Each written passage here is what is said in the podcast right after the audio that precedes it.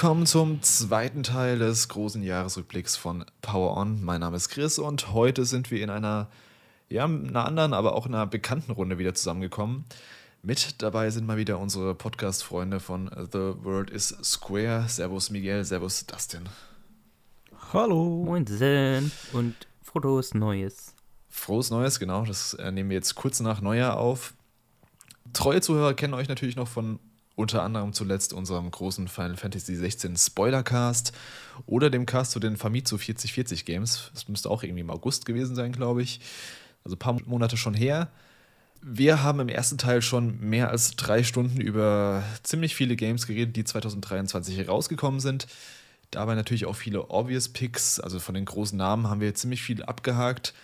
Deswegen wird es, glaube ich, heute ein ganz schöner Kontrast dazu, weil ihr beide ja, ein paar andere Games gezockt habt, getreu eurem Namen, natürlich auch viel Square Enix-Kram, die dieses Jahr auch ganz schön fleißig waren, was Game-Release angeht. Wir machen das wie im ersten Teil, dass jeder Reihe um einfach ein Game nennt, über das wir dann sprechen. Also die Reihenfolge ist dabei euch überlassen. Ich werde mich selbst eventuell mal ein bisschen zurückhalten, weil ich ja schon im ersten Cast relativ viel meiner äh, gespielten Games besprochen habe. Deswegen machen wir das so. Und ja, zum Start die gleiche Frage, die ich euch, äh, die ich auch den Gästen im ersten Teil gestellt habe, nämlich wie hat euch denn so generell das Spieljahr 2023 gefallen?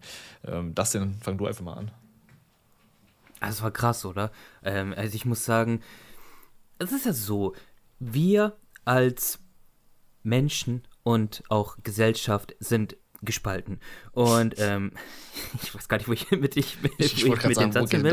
Aber, aber auf jeden Fall, wenn wir alle ein, eines gemeinsam haben, dann ist es, dass wir die ganzen Spiele, die dieses Jahr rauskommen und die wir potenziell spielen wollten, alle gar nicht nachholen konnten, weil halt so viel krasser mhm. Shit rausgekommen ist. Also es war wirklich seit langem ein sehr, sehr starkes Jahr, was vermutlich auch so die Nachwehen der ganzen Corona-Zeit und Pandemie sind, dass halt so die ganzen Spiele, die verschoben werden mussten, ähm, und dann äh, still und heimlich immer geköchelt haben, dass sie jetzt alle so nach und nach rausgekommen sind und deswegen kulminierte das halt in diesen krassen 2023. Ähm, ich weiß jetzt auch nicht, welches Spiele-Outlet, ich denke mal IGN oder irgend so eins von diesen typischen, die haben ein ganz interessantes Ranking gemacht, so mit den größten und krassesten Spiele-Release Jahren, so mm. ähm, der letzten 20, 30 Jahren. Und ähm, da war, glaube ich, auch 2023 so mit in den Top 5. Ich glaube, Platz 1 hatte das Jahr 2004, was ja auch echt äh, krasse Releases hatte. Aber auf jeden Fall, ich fand 2023 extrem stark und ähm,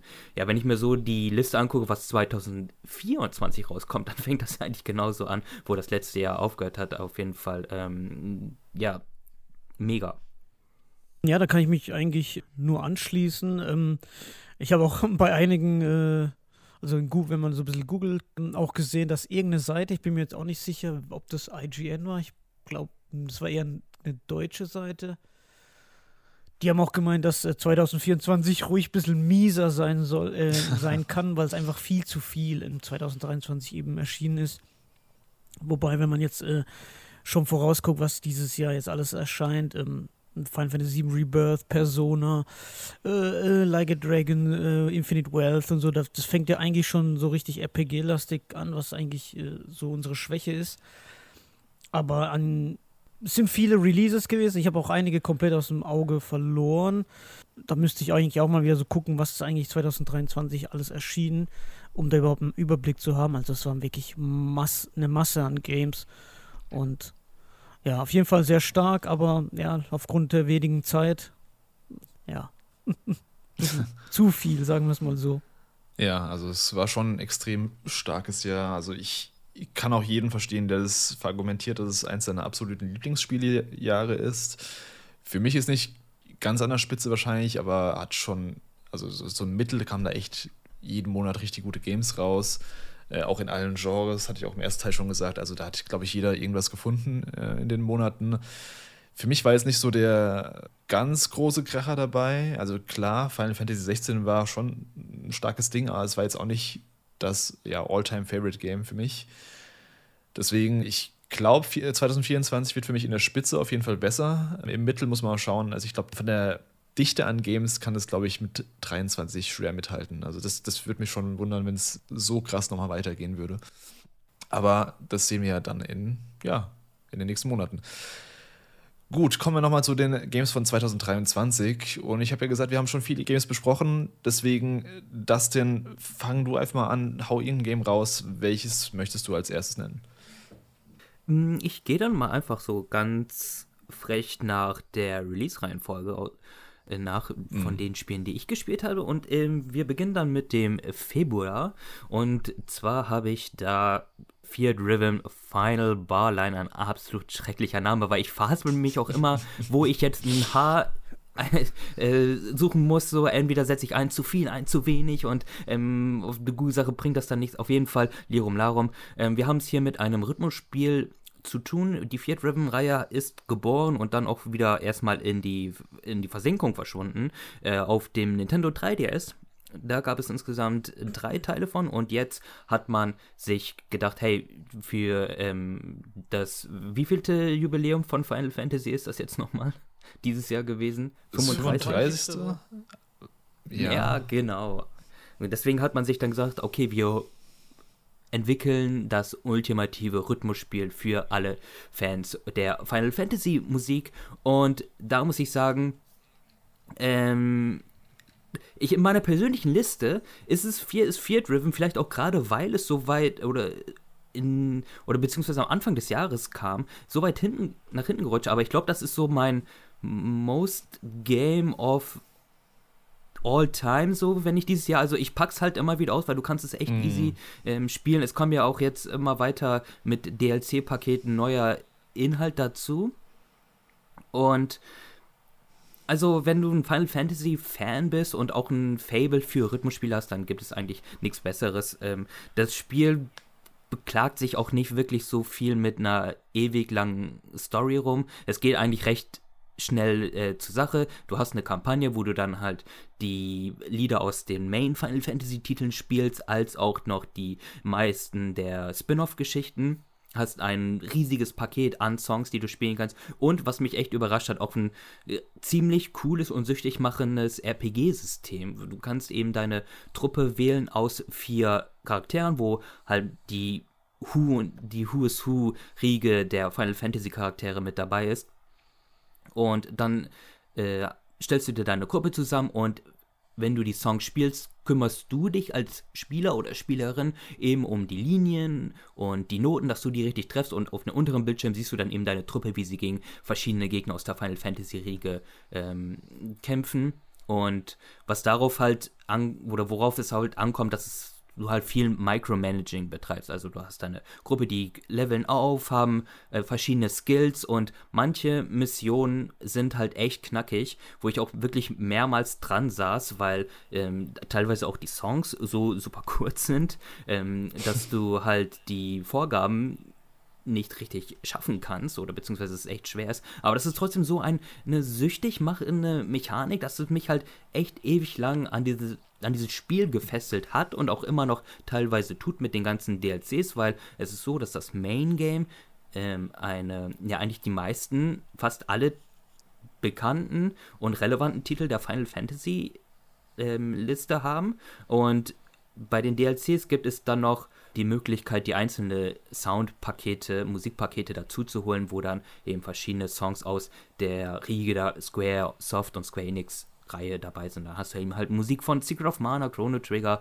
The World Ends With You und so weiter und so fort. Was ein mhm. bisschen schade ist, einerseits, dass, ja, äh, es gab gleich zum Release eine Standardversion und so eine Deluxe-Version, die man sich für ein bisschen mehr Geld dazu holen konnte, was ein bisschen uncool war, weil man hat extra halt Songs so aus dem Hauptspiel genommen und die halt hinter einer Paywall versteckt. Und natürlich oh, ja. auch so Fanlieblinge wie To Can't etc. pp. Und was noch ein bisschen schade ist bei diesem ganzen DLC-Paket, es gab ja zuletzt auch ein ganz großes Paket zu Final Fantasy 16 dazu, wo es eben diese Musik mit dazu kam. Ja, dass es da keine eigenen Missionen für gibt, sondern du hast wirklich nur so eine Galerie an Songs und da spielst du halt nur die Songs halt nach, was cool ist so, aber mhm. da hätte vor allem für den stolzen Preis, wie die Songs dann auch teilweise kosten, hätte auch ein bisschen mehr sein können, so ein paar extra Charaktere und so. Aber jedenfalls, wenn man ein Fan von ja, Rhythmus, wenn man nur ein Fan von Rhythmusspielen ist, und nichts mit der Final Fantasy Musik an sich zu tun hat, dann gibt es vielleicht bessere Alternativen. Aber wenn man eben ein Freund der Musik der finalen Fantasie ist, als auch Rhythmusspiel nicht abgeneigt ist, dann ist es halt echt so ein wahr gewordener Fantraum. Hm. Ich, mich wundert es ein bisschen, dass du dich so krass in dieses RPG-System vertiefen konntest, weil ich habe das immer relativ ja, beiseite geschoben. Ich habe das kaum beachtet. Ich war froh, wenn ich einfach mal die Songs spielen konnte und dann, ich habe meine Party an vier Charakteren gehabt, die ich dann, glaube ich, die ganze Zeit einfach durchbehalten habe. Ich habe da irgendwie nie was gewechselt. Aber ja, also ich, ich finde es auch richtig gut. Das ist ein schönes Paket, auch für Final Fantasy. Es kam jetzt ein paar Monate später, also ein paar Monate zu spät zum 35. Jubiläum, kam er dann zum 36. im Endeffekt. Ähm, das mit dem DLC-Kram hast du schon angesprochen. Fand ich leider auch ein bisschen uncool. Äh, war ja auch so, wie Melodies of Life war ja auch hinter der Paywall dann im Endeffekt. So richtige Klassiker. Aber wer die Games schon auf dem 3DS gespielt hat, wird hier auf jeden Fall auch Fun haben. Ich muss sagen, dass ich die 3DS-Games vom reinen Gameplay viel ein bisschen geiler fand, weil man da diesen Touchpan hatte, ähm, mit dem es ein bisschen einfacher geht, diese, du hast ab und zu so, ähm, so Songs, wo, wo, du so Linien nachzeichnen musst. Und ich finde, das geht mit einem Touchpan natürlich viel geiler als mit einem Analogstick oder mit einem. Ja, auf der Switch ist es ja dieses, dieser Mini-Analogstick auf den Joy-Cons, mit dem ich gar nicht umgehen kann.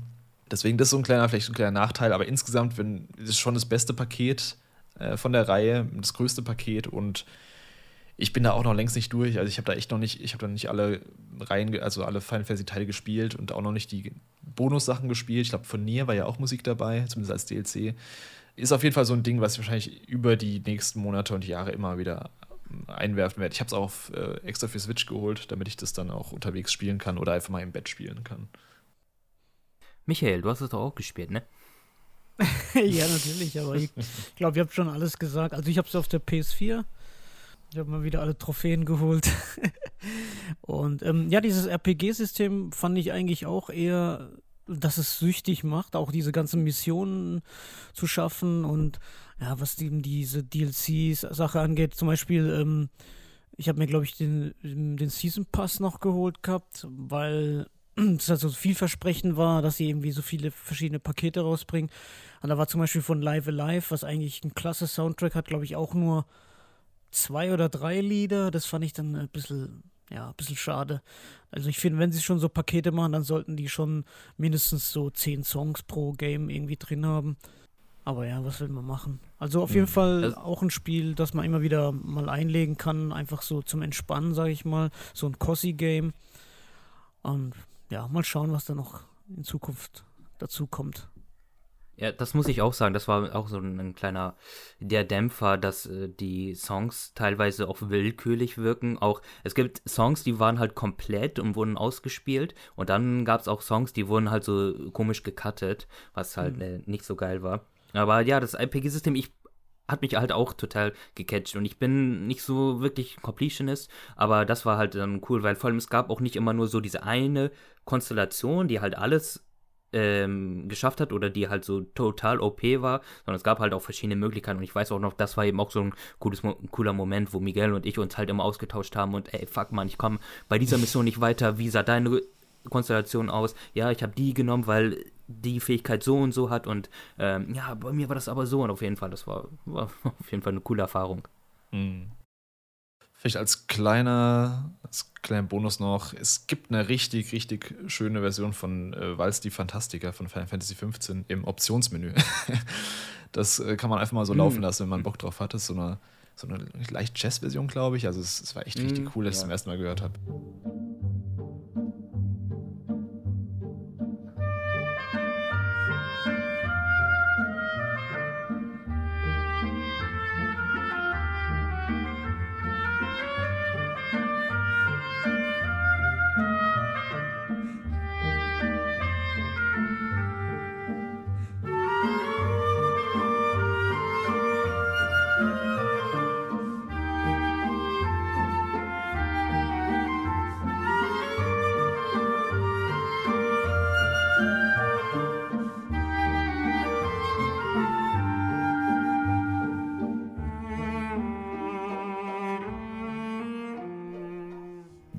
Dann äh, Miguel, was hast du denn noch für Games mitgebracht? So, ich habe äh, Wolong Fallen Dynasty oder wie das heißt gespielt. Mhm. Ja, ich bin so, so ein kleiner Fan von Koei Tecmo, eigentlich auch nur wegen diesen Square Collaborations. Oder zum Beispiel Nioh fand ich damals richtig klasse. Und ich muss leider sagen, dass Wolong mich, dafür, dass es im Trailer damals so richtig geil aussah, hat es mich massiv enttäuscht, muss ich ehrlich sein.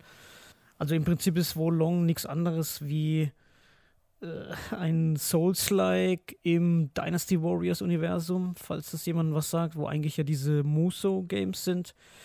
Und im Prinzip wurde das einfach die Story so ein bisschen abgekoppelt und es ist halt so dieses, was mir halt in diesen Koei Tecmo ähm, Souls-likes wie Nioh oder zum Beispiel auch das von Stranger of Paradise nicht so gefällt, ist, dass man wird halt zugeworfen mit Haufen Loot. Ja. Und ähm, das Wolong war im Prinzip für mich sah das aus, als wenn man irgendwelche Modder Nio genommen haben, einfach das ins China verfrachtet haben und einfach eins zu eins irgendwie die Story teilweise übernommen haben, weil in dem Spiel ist es einfach so, du, ähm, es hat halt so ein Missionssystem, also es ist nicht so wie Dark Souls oder so, da, wo du halt so eine Art offene Welt, nenne ich es mal, hast, wo du vom Bereich zu Bereich gehst, sondern du hast eben so ein Missionssystem, bei dem du dann verschiedene Missionen auswählst und dann hast du halt ein Ziel, am Ende einen Boss zu legen und dann mhm. geht es halt im Prinzip von Mission zu Mission. Hast dann, dann später so eine kleine, so ein Dorf, das ist so eine Art Hubwelt, wo du dann noch so ein paar Nebenquests machen kannst, wo du umskillen kannst, schmieden kannst. Und bei der Story ist es im Prinzip auch so, dass du, ja, ich nenne es nicht mal essbar, aber du kannst bei Neo hast du ja diese komischen Geister immer bekommen die du dann auswählen kannst und dann so eine Art Special-Attacke machen. Und das war im Prinzip genau gleich von der Struktur. Also du hast deine Story-Mission, dann besiegst du den Boss dann kriegst du im Prinzip so einen Geist von irgendeinem Typi und dann wird es die Geschichte in so Art Rückblick von diesem Charakter irgendwie erzählt. Mhm. Und ähm, ich hatte, ich wollte es einfach irgendwann nur noch durchhaben. Also ähm, es bringt so ein paar neue Elemente rein, so eine Art Moralsystem ist es. Es ist irgendwie so, dass du umso mehr Gegner du besiegst, umso höher steigt deine Moral. Oh Gott, ja, und, stimmt. Um, ja, und ähm, dann gibt es so verschiedene Flaggen in dem, in dem Level, die du halt eben hissen kannst und manche fungieren ebenso als deine Art Checkpoint oder halt Bonfire wie bei Dark Souls. Und es gibt dann, dann manche, wo eben deine Moral auf einen bestimmten Punkt erhöhen. Das heißt, wenn du dann verlierst oder stirbst, dann äh, fällt deine Moral, wenn du jetzt zum Beispiel, sag mal, auf Moral 20 bist, das ist, glaube ich, die Max-Moral, die man erreichen kann in genau. dem Spiel. Und du hast eben so eine Flagge hochgepusht auf 15, 15, dann ist es, wenn du stirbst, wirst du nur auf Level 15 zurückgeworfen und nicht direkt wieder auf 1. Und ja, im Prinzip am Anfang klang das wirklich kompliziert oder dass du irgendwelche Vorteile davon hast. Und der einzige Vorteil ist eben, dass du ein bisschen weniger Schaden einsteckst, ein bisschen mehr Schaden austeilst.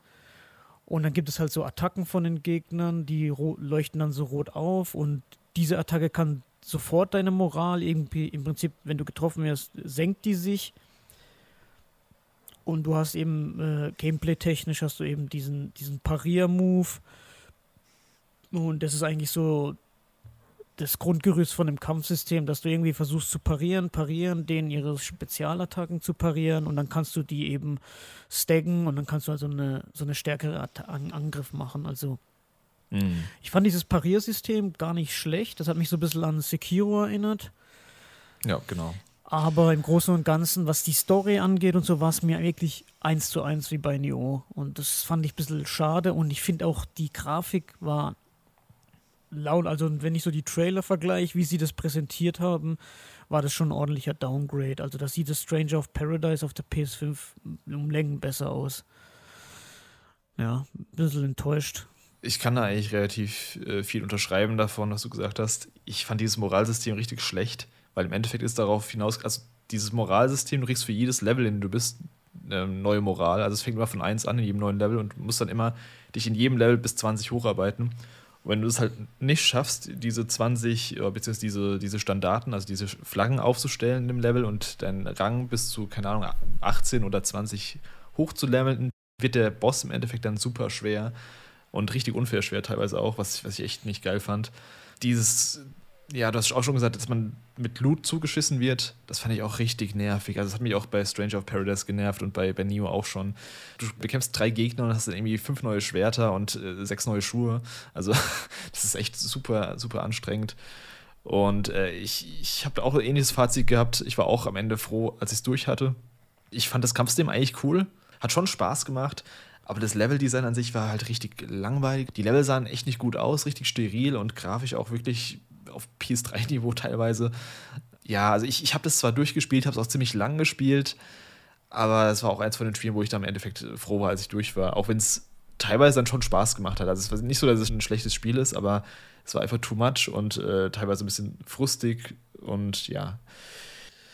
Ich bin ja jemand, der immer noch so eine ja, kleine salzige Träne den Ninja Gaiden-Titel nachweint und ich mm. muss auch sagen, ich kann diese ganzen Team Ninja Souls-like echt nicht mehr sehen. Und ich habe auch die Befürchtung, dass das, was nächstes Jahr rauskommt, Rise of the Ronin, glaube ich, heißt das.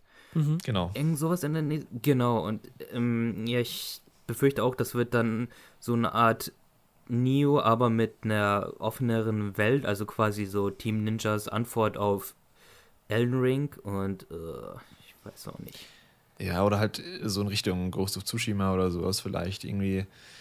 Aber ja, ich finde die Games, die sie raushauen, die sind ja nicht schlecht. Also die sind ja auch kompetent gemacht, aber irgendwie sind die auch ein bisschen zu samey inzwischen und wirken so ein bisschen nach Massenware, ähm, was vielleicht ein bisschen böser klingt, als es sein soll. Aber wenn ich sehe, dass die letztes Jahr Wolong rausgehauen haben, jetzt dieses Jahr schon wieder ähm, Rise of the Ronin, klar sind andere Teams und so, aber es ist halt einfach ein bisschen too much und das sollen sich lieber ein bisschen mehr Zeit nehmen, dafür was, was Neues, äh, Interessantes machen. Oder ein neues Ninja Gaiden ja, wenn, wenn sie da gute Ansätze haben, das irgendwie frisch und neu zu machen, keine Ahnung. Also mhm. ich, traue denen aktuell nicht zu, dass, dass das groß anders sein wird als ein Neo oder ein Wolong oder sowas. Also ich glaube, wenn sie was machen, dann wird es wieder in die ähnliche Richtung gehen. Deswegen, ja, keine Ahnung, mal schauen. Also Wolong war auch eher eine Enttäuschung für mich, auch wenn ich sie nicht schlecht fand. Ich finde halt, wenn sie das mehr wie gesagt, bei Stranger of Paradise, ich liebe das Spiel abgöttisch, aber dieses ewige, dieses tausendfache Loot, weil, kurz, kurze Anmerkung, ich weiß, das ist jetzt ein bisschen off-topic, aber ähm, zum Beispiel bei Stranger of Paradise, da kriegst du in einem DLC, ich glaube im letzten DLC, kriegst du die Garland-Rüstung mhm. und mein, mein äh, Inventar war so voll geschissen mit Zeug, dass ich sie einfach nicht bekommen habe. Dann stand dann einfach am Ende von der Mission, ja, du trägst zu viel bei dir und dann hat er sie einfach nicht genommen, weißt ich musste sie mir dann bei Gegnern, also ab diesem Punkt kannst du sie dann auch farmen bei Gegnern mm. mit besseren Stat Stats, äh, Statuswerten. Aber ich wollte einfach dieses Morph-System, was sie per Patch nachgereicht haben, eben auch ein bisschen benutzen, um mit der Garland-Rüstung zu, zu spielen. Und ja, musste ich sie mir erst zusammenfarmen, einzelne Teile. Ja, und ähm, ich finde, äh, das, das das finde ich gerade das Geile an den From Software-Spielen dass die eben jede Waffe nur einmal gibt und jede Rüstung auch nur einmal. Und dementsprechend kannst du dir das halt dann ähm, zusammenstellen und jeder hat ihre fixen Statuswerte, die eben nur durch deine Skills eben dann anders werden oder durchs Schmieden. Und ja, ich finde, da sollten sie ein bisschen mehr abgucken. Weil ansonsten von dem, vom, vom Gameplay her sind die Spiele eigentlich alle gut, wie du sagst. Wolong hatte auch ein cooles Kampfsystem, aber ja. die Story fand ich halt schlecht präsentiert, weil es halt wirklich eins zu eins wie Neo war und eben diese, dieser typische Loot-Kram halt. Ja. Ja, auf jeden Fall. Gut, dann mache ich mal weiter mit einem kleinen Titel, den ich auch Anfang des Jahres schon gespielt habe. Äh, ich hatte ja auch ein Video zugemacht auf dem Power-On-Kanal, nämlich Max Monster. Das ist so ein kleines Indie- ja, JRPG im Earthbound, Undertale-Style so ein bisschen was ich cool fand bei dem Spiel, da geht es darum, dass ein Menschenmädchen in die Unterwelt fällt und von so einem Monster auf, äh, ja, gefunden wird. Und eigentlich ist es so, dass die Monster die Menschen fressen, aber das Monster kümmert sich dann eben um das kleine Mädchen und versucht es dann eben wieder an die Oberfläche zu ihrer Mutter zu bringen. Und ja, es hat wirklich sehr viele Vibes von, von sowas wie Undertale, auch was Humor und alles angeht. Ist relativ kurz, ich glaube, wie lange habe ich gebraucht? Vier Stunden ungefähr. Also das kann man schön wegspielen, war auch, ich glaube, kostet auch nicht viel. Also es ist ein kleines Indie-Game.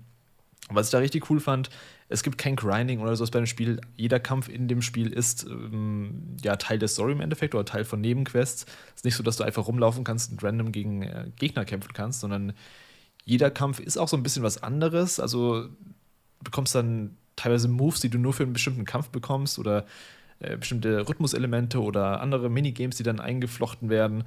Ich habe lange, glaube ich, nicht mehr so ein Spiel gespielt, was so abwechslungsreich ist, obwohl es ja im Endeffekt doch nur rundenbasierte Kämpfe sind. Und ich glaube, das wird euch auch gefallen, so als äh, Fans von ja, JRPGs, gerade so mit in ja, Retro-Style auch. Schaut euch das mal an. Also, wie gesagt, ein paar Stunden nur kann man sich gerne mal geben. Gibt es für Switch und ich glaube Xbox. Mhm. Ja, mega Bock drauf. Ich habe ja dein, Ich habe ja dein äh, Video, ich habe ja dein Video dazu gesehen und ähm, war auch hellauf drauf, äh, war auch hellauf begeistert, weil ich davor auch noch nie was von mitbekommen habe. Und ich habe bislang bin ich noch nicht wirklich dazu gekommen, weil ich auch immer auf so einen kleinen Sale gewartet habe. Ich glaube, es kostet auch so um die 15 Euro. Mm. Ähm, nichtsdestotrotz, äh, ist es eine coole Erfahrung, was von dem, was ich ja gesehen habe. Ich mag eh so, ja, so Anti-RPGs, so in Richtung ja. Moon oder Undertale. Ja, same. Und was ich halt auch besonders liebe, was du auch eben sagtest, dass jeder Kampf eben anders ist und auch der in erster Linie der Story dient. Und das liebe ich halt an Videospielen, wenn sie halt ihr Medium nutzen, um dann damit Storytelling zu betreiben.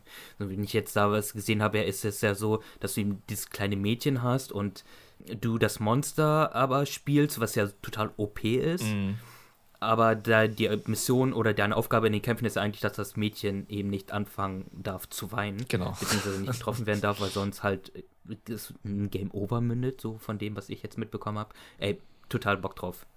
Ja, das ist echt lustig. Also du hast ja, wie gesagt, diese ähm, HP-Leiste mit 99.999 und wenn der Gegner dich angreift, kriegst du halt kaum Schaden, aber eben das kleine Mädchen kriegt Schaden, weil es eben nicht möchte, dass, es Monster, dass das Monster verletzt wird.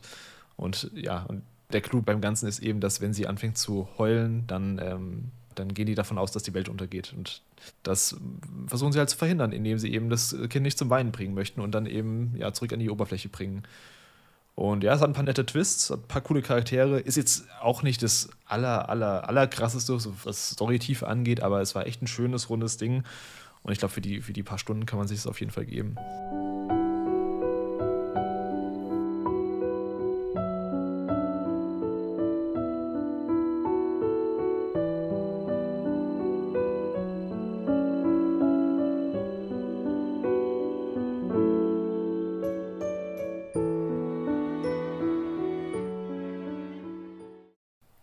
Dann das denn. Was hast du als nächstes noch? Also, wir schreiben den März und da ist es natürlich etwas Zeit für ein bisschen Grusel. Und da habe ich ähm, für euch Paranormal Side rausgepickt. Und mm. ähm, ihr denkt euch jetzt wahrscheinlich, Paranormal, hä?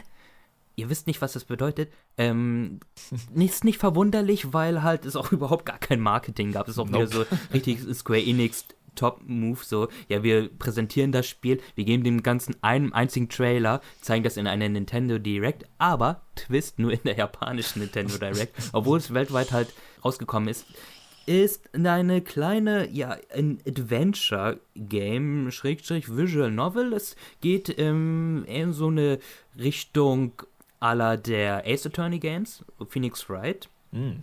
Und eigentlich will ich halt echt wenig da zu sagen, weil je weniger ihr wisst, desto besser ist es. Also ähm, genießt am besten das Gameplay, welches Chris hier wahrscheinlich untergelegt hat. Und dann könnt ihr euch für euch so absehen, ob das was für euch ist oder nicht. Auf jeden Fall ist ähm, ein kleines Spiel für, erschienen für die Switch und ich glaube auch für Steam. Letzterem bin ich mir nicht so sicher. Auf jeden Fall, ich habe es auch an der Switch gespielt und der Aufhänger der Story, so viel kann ich verraten, ist halt, dass es in der Geschichte, es spielt in Japan der 80er Jahre, hat auch so eine kleine so Anime-Ästhetik, mhm. ähm, gibt es sieben Gegenstände. So, und von dem, und jeder Gegenstand hat die Möglichkeit, auf eine ganz besondere Art jemanden zu töten. Und du spielst quasi die Story verschiedener Charaktere, die aus dem einen oder anderen Grund halt an jeweils zu einem Gegenstand kommen. Und es gibt so eine Legende, die besagt, wenn halt eine Person alle sieben Gegenstände bekommt, dann kann diese Person einen jemanden seiner Wahl aus dem Reich der Toten, also halt wiederbeleben. Und du spielst dann eben verschiedene Storystränge nach. Es gibt dann auch so eine, so eine Time-Chart, so wo es halt, also es springt immer vom Szenario zu Szenario und die haben erst nichts miteinander zu tun und du guckst dann, ob die Geschichten sich dann äh, verweben oder wie auch halt auch die immer enden. Und es ist halt wirklich zu 99% Story. Du hast ein paar Gameplay-Elemente, die sich halt wirklich wie bei einem Ace Attorney auch. Es ist so, dass du halt ähm, der, die Umgebung in der Ego-Perspektive scannen kannst und dann nach ein paar Gegenstände suchst und dann halt dadurch Dialoge triggerst und auch ein paar seichte, aber sehr cool designte Rätsel hast. Mhm. Wir haben einen Cast dazu gemacht, auch und da habe ich mir oder haben wir uns einen ja Visual Novel Experten so im deutschsprachigen Raum ähm, geholt. Der konnte das Spiel auch empfehlen und hat aber auch gesagt, so das ist somit das audiovisuell coolste und schönste Adventure-Game, so was er gespielt hat, weil das ähm, Ding ist so, dass die Charaktere alle wie gezeichnet aussehen und auch in so einem 2D-Hintergrund ähm, haben. Allerdings sind das 3D-modellierte ähm, mm. Figuren. Das heißt, dass im, du hast halt nicht nur so zwei Sprites, die halt miteinander reden, sondern das Spiel macht auch viel mit Kamerawinkel und zeigt die Charaktere aus verschiedenen äh, Blickwinkeln und mal von hinten, von der Seite. Auch das Menü sieht halt super cool aus, weil es so, so einen Look hat wie so eine alte Röhrenkiste, so ein ähm, äh, CRT-Monitor, halt mit so Scanlines und leicht gewölbt. Also ist echt ganz cool.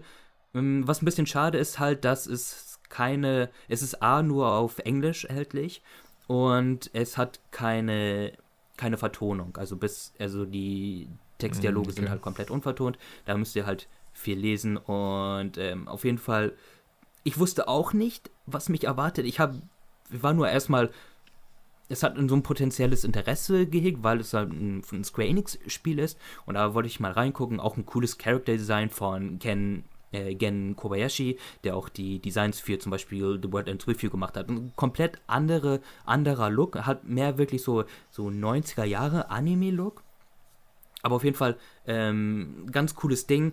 Es hat auch ein paar ja so Grusel-Horror-Elemente, welche sich halt in erster Linie so durch Jumpscares so auszeichnet. Also es, weil in manchen Gebieten kannst du halt auch in Ego-Perspektive so eine 360-Grad-Drehung machen und ja deine Umgebung scannen und das ist natürlich immer eine willkommene Gelegenheit dafür, dass dir irgendwas vor die Fresse springt. So, das ist allerdings auch nicht, wer jetzt denkt, oh nee, dann bin ich raus. Es ist jetzt auch nicht so übergreifend. Also das Spiel wechselt sich halt echt so von diesen okkulten, gruseligen Elementen ab und dann wird es auch einmal so komplett witzig und fast auch noch ein bisschen cartoonig. Also ähm, ganz interessanter, ganz interessantes Konzept. Hat auch ein paar Elemente, wo die vierte Wand durchbrochen wird. Ähm, also das Ding weiß eigentlich immer, einen zu überraschen. Und das ist halt geil. Und so, das ist jetzt der letzte positive, letzte positive Grund, den ich euch nennen kann. Das Spiel kostet, glaube ich, original, wenn es nicht im Sale ist, lass mich lügen, so 15, 16 Euro. Und Ah, ihr habt so eine Spielzeit für 10, 12 Stunden. Also ähm, da gibt es deutlich bessere, äh, schlechtere Alternativen, die man dort spielen könnte. Also deswegen Paranormal Side, große Empfehlung, falls ihr es noch nicht getan habt. Ja, nice. Du hast am Anfang gesagt, das erinnert so ein bisschen an Ace Attorney, was äh, Spielablauf angeht. Äh, ich habe die ja zum ersten Mal jetzt angefangen vor kurzem, die Ace Attorney Games, und die gefallen mir ganz gut. Also den ersten Teil habe ich durchgespielt. Und deswegen, also ich habe das auch, ich habe das mitbekommen. Wie gesagt, das hat halt nicht so viel Marketing bekommen letztes Jahr. Wann kam es raus? Im März oder so? Mhm. Ja, genau, März. Und ja, es wäre auf jeden Fall was, was ich mir auch anschauen würde. Äh, leider nur für leider nur für Switch, hast du gesagt, gell? Switch.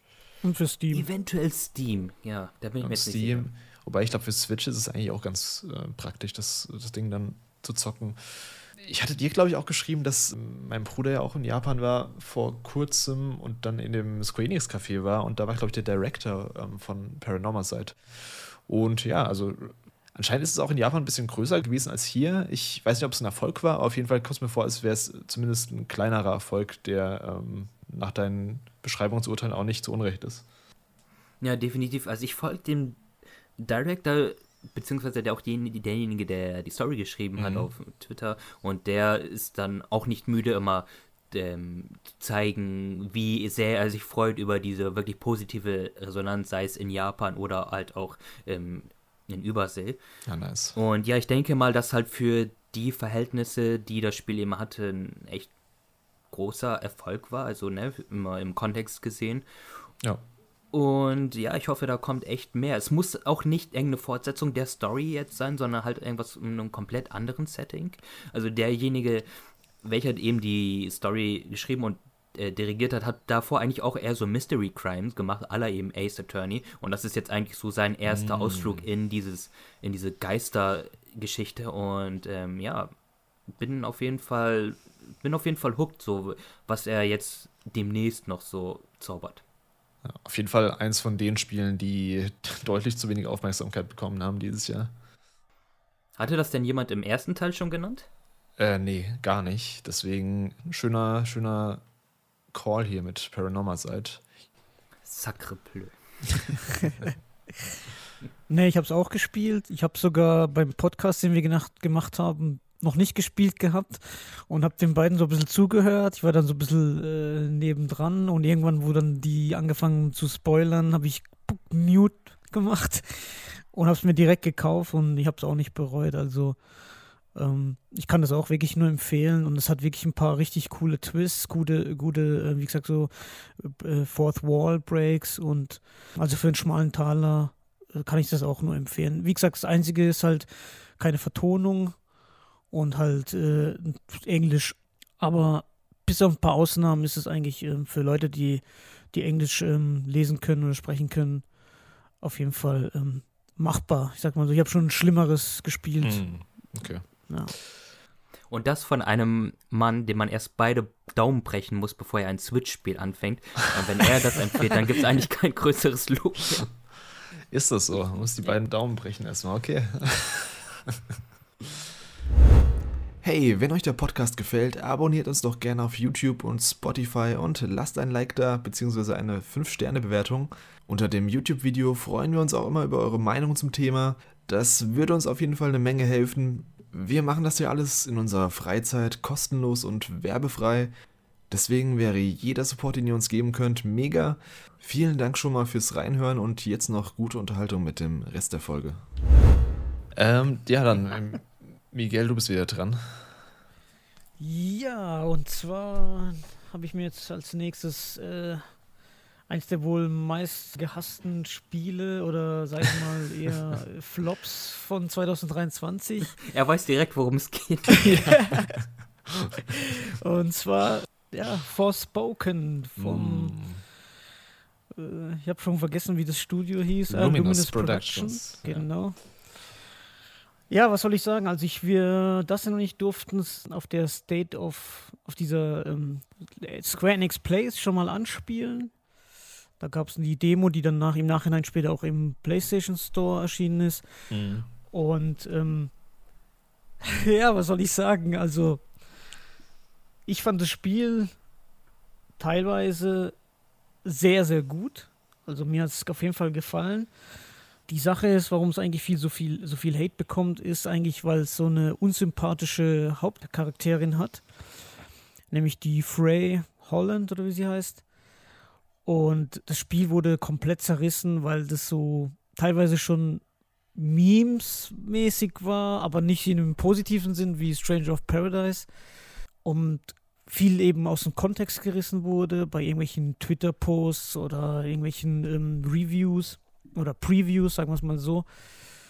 Also das Spiel ist im Prinzip so ein Open-World-RPG und das Hauptaugenmerk bei dem Spiel ist auf jeden Fall das Kampfsystem und die Magie, die es eben gibt. Da gibt es halt verschiedene Skills, die man bekommen kann. Am Anfang äh, hast du nur so eine bestimmte Fähigkeit, sag ich mal. Also das sind so Art Elemente. Du hast einmal Feuer, ich glaube einmal gibt es Wasser, Wind und noch irgendwas. Und das, im Spiel geht es eben darum, dass eben die Hauptcharakterin Frey Holland wird eben so eine, also es ist so ein Isekai-Game die wird halt in so eine Welt hineingezogen, die Athia heißt und äh, am Anfang ist sie noch ziemlich abgeneigt, fühlt sich auch aber auch so ein bisschen arrogant, also sie ist so ein bisschen äh, überrascht von sich selber, weil sie halt so Mächte bekommt.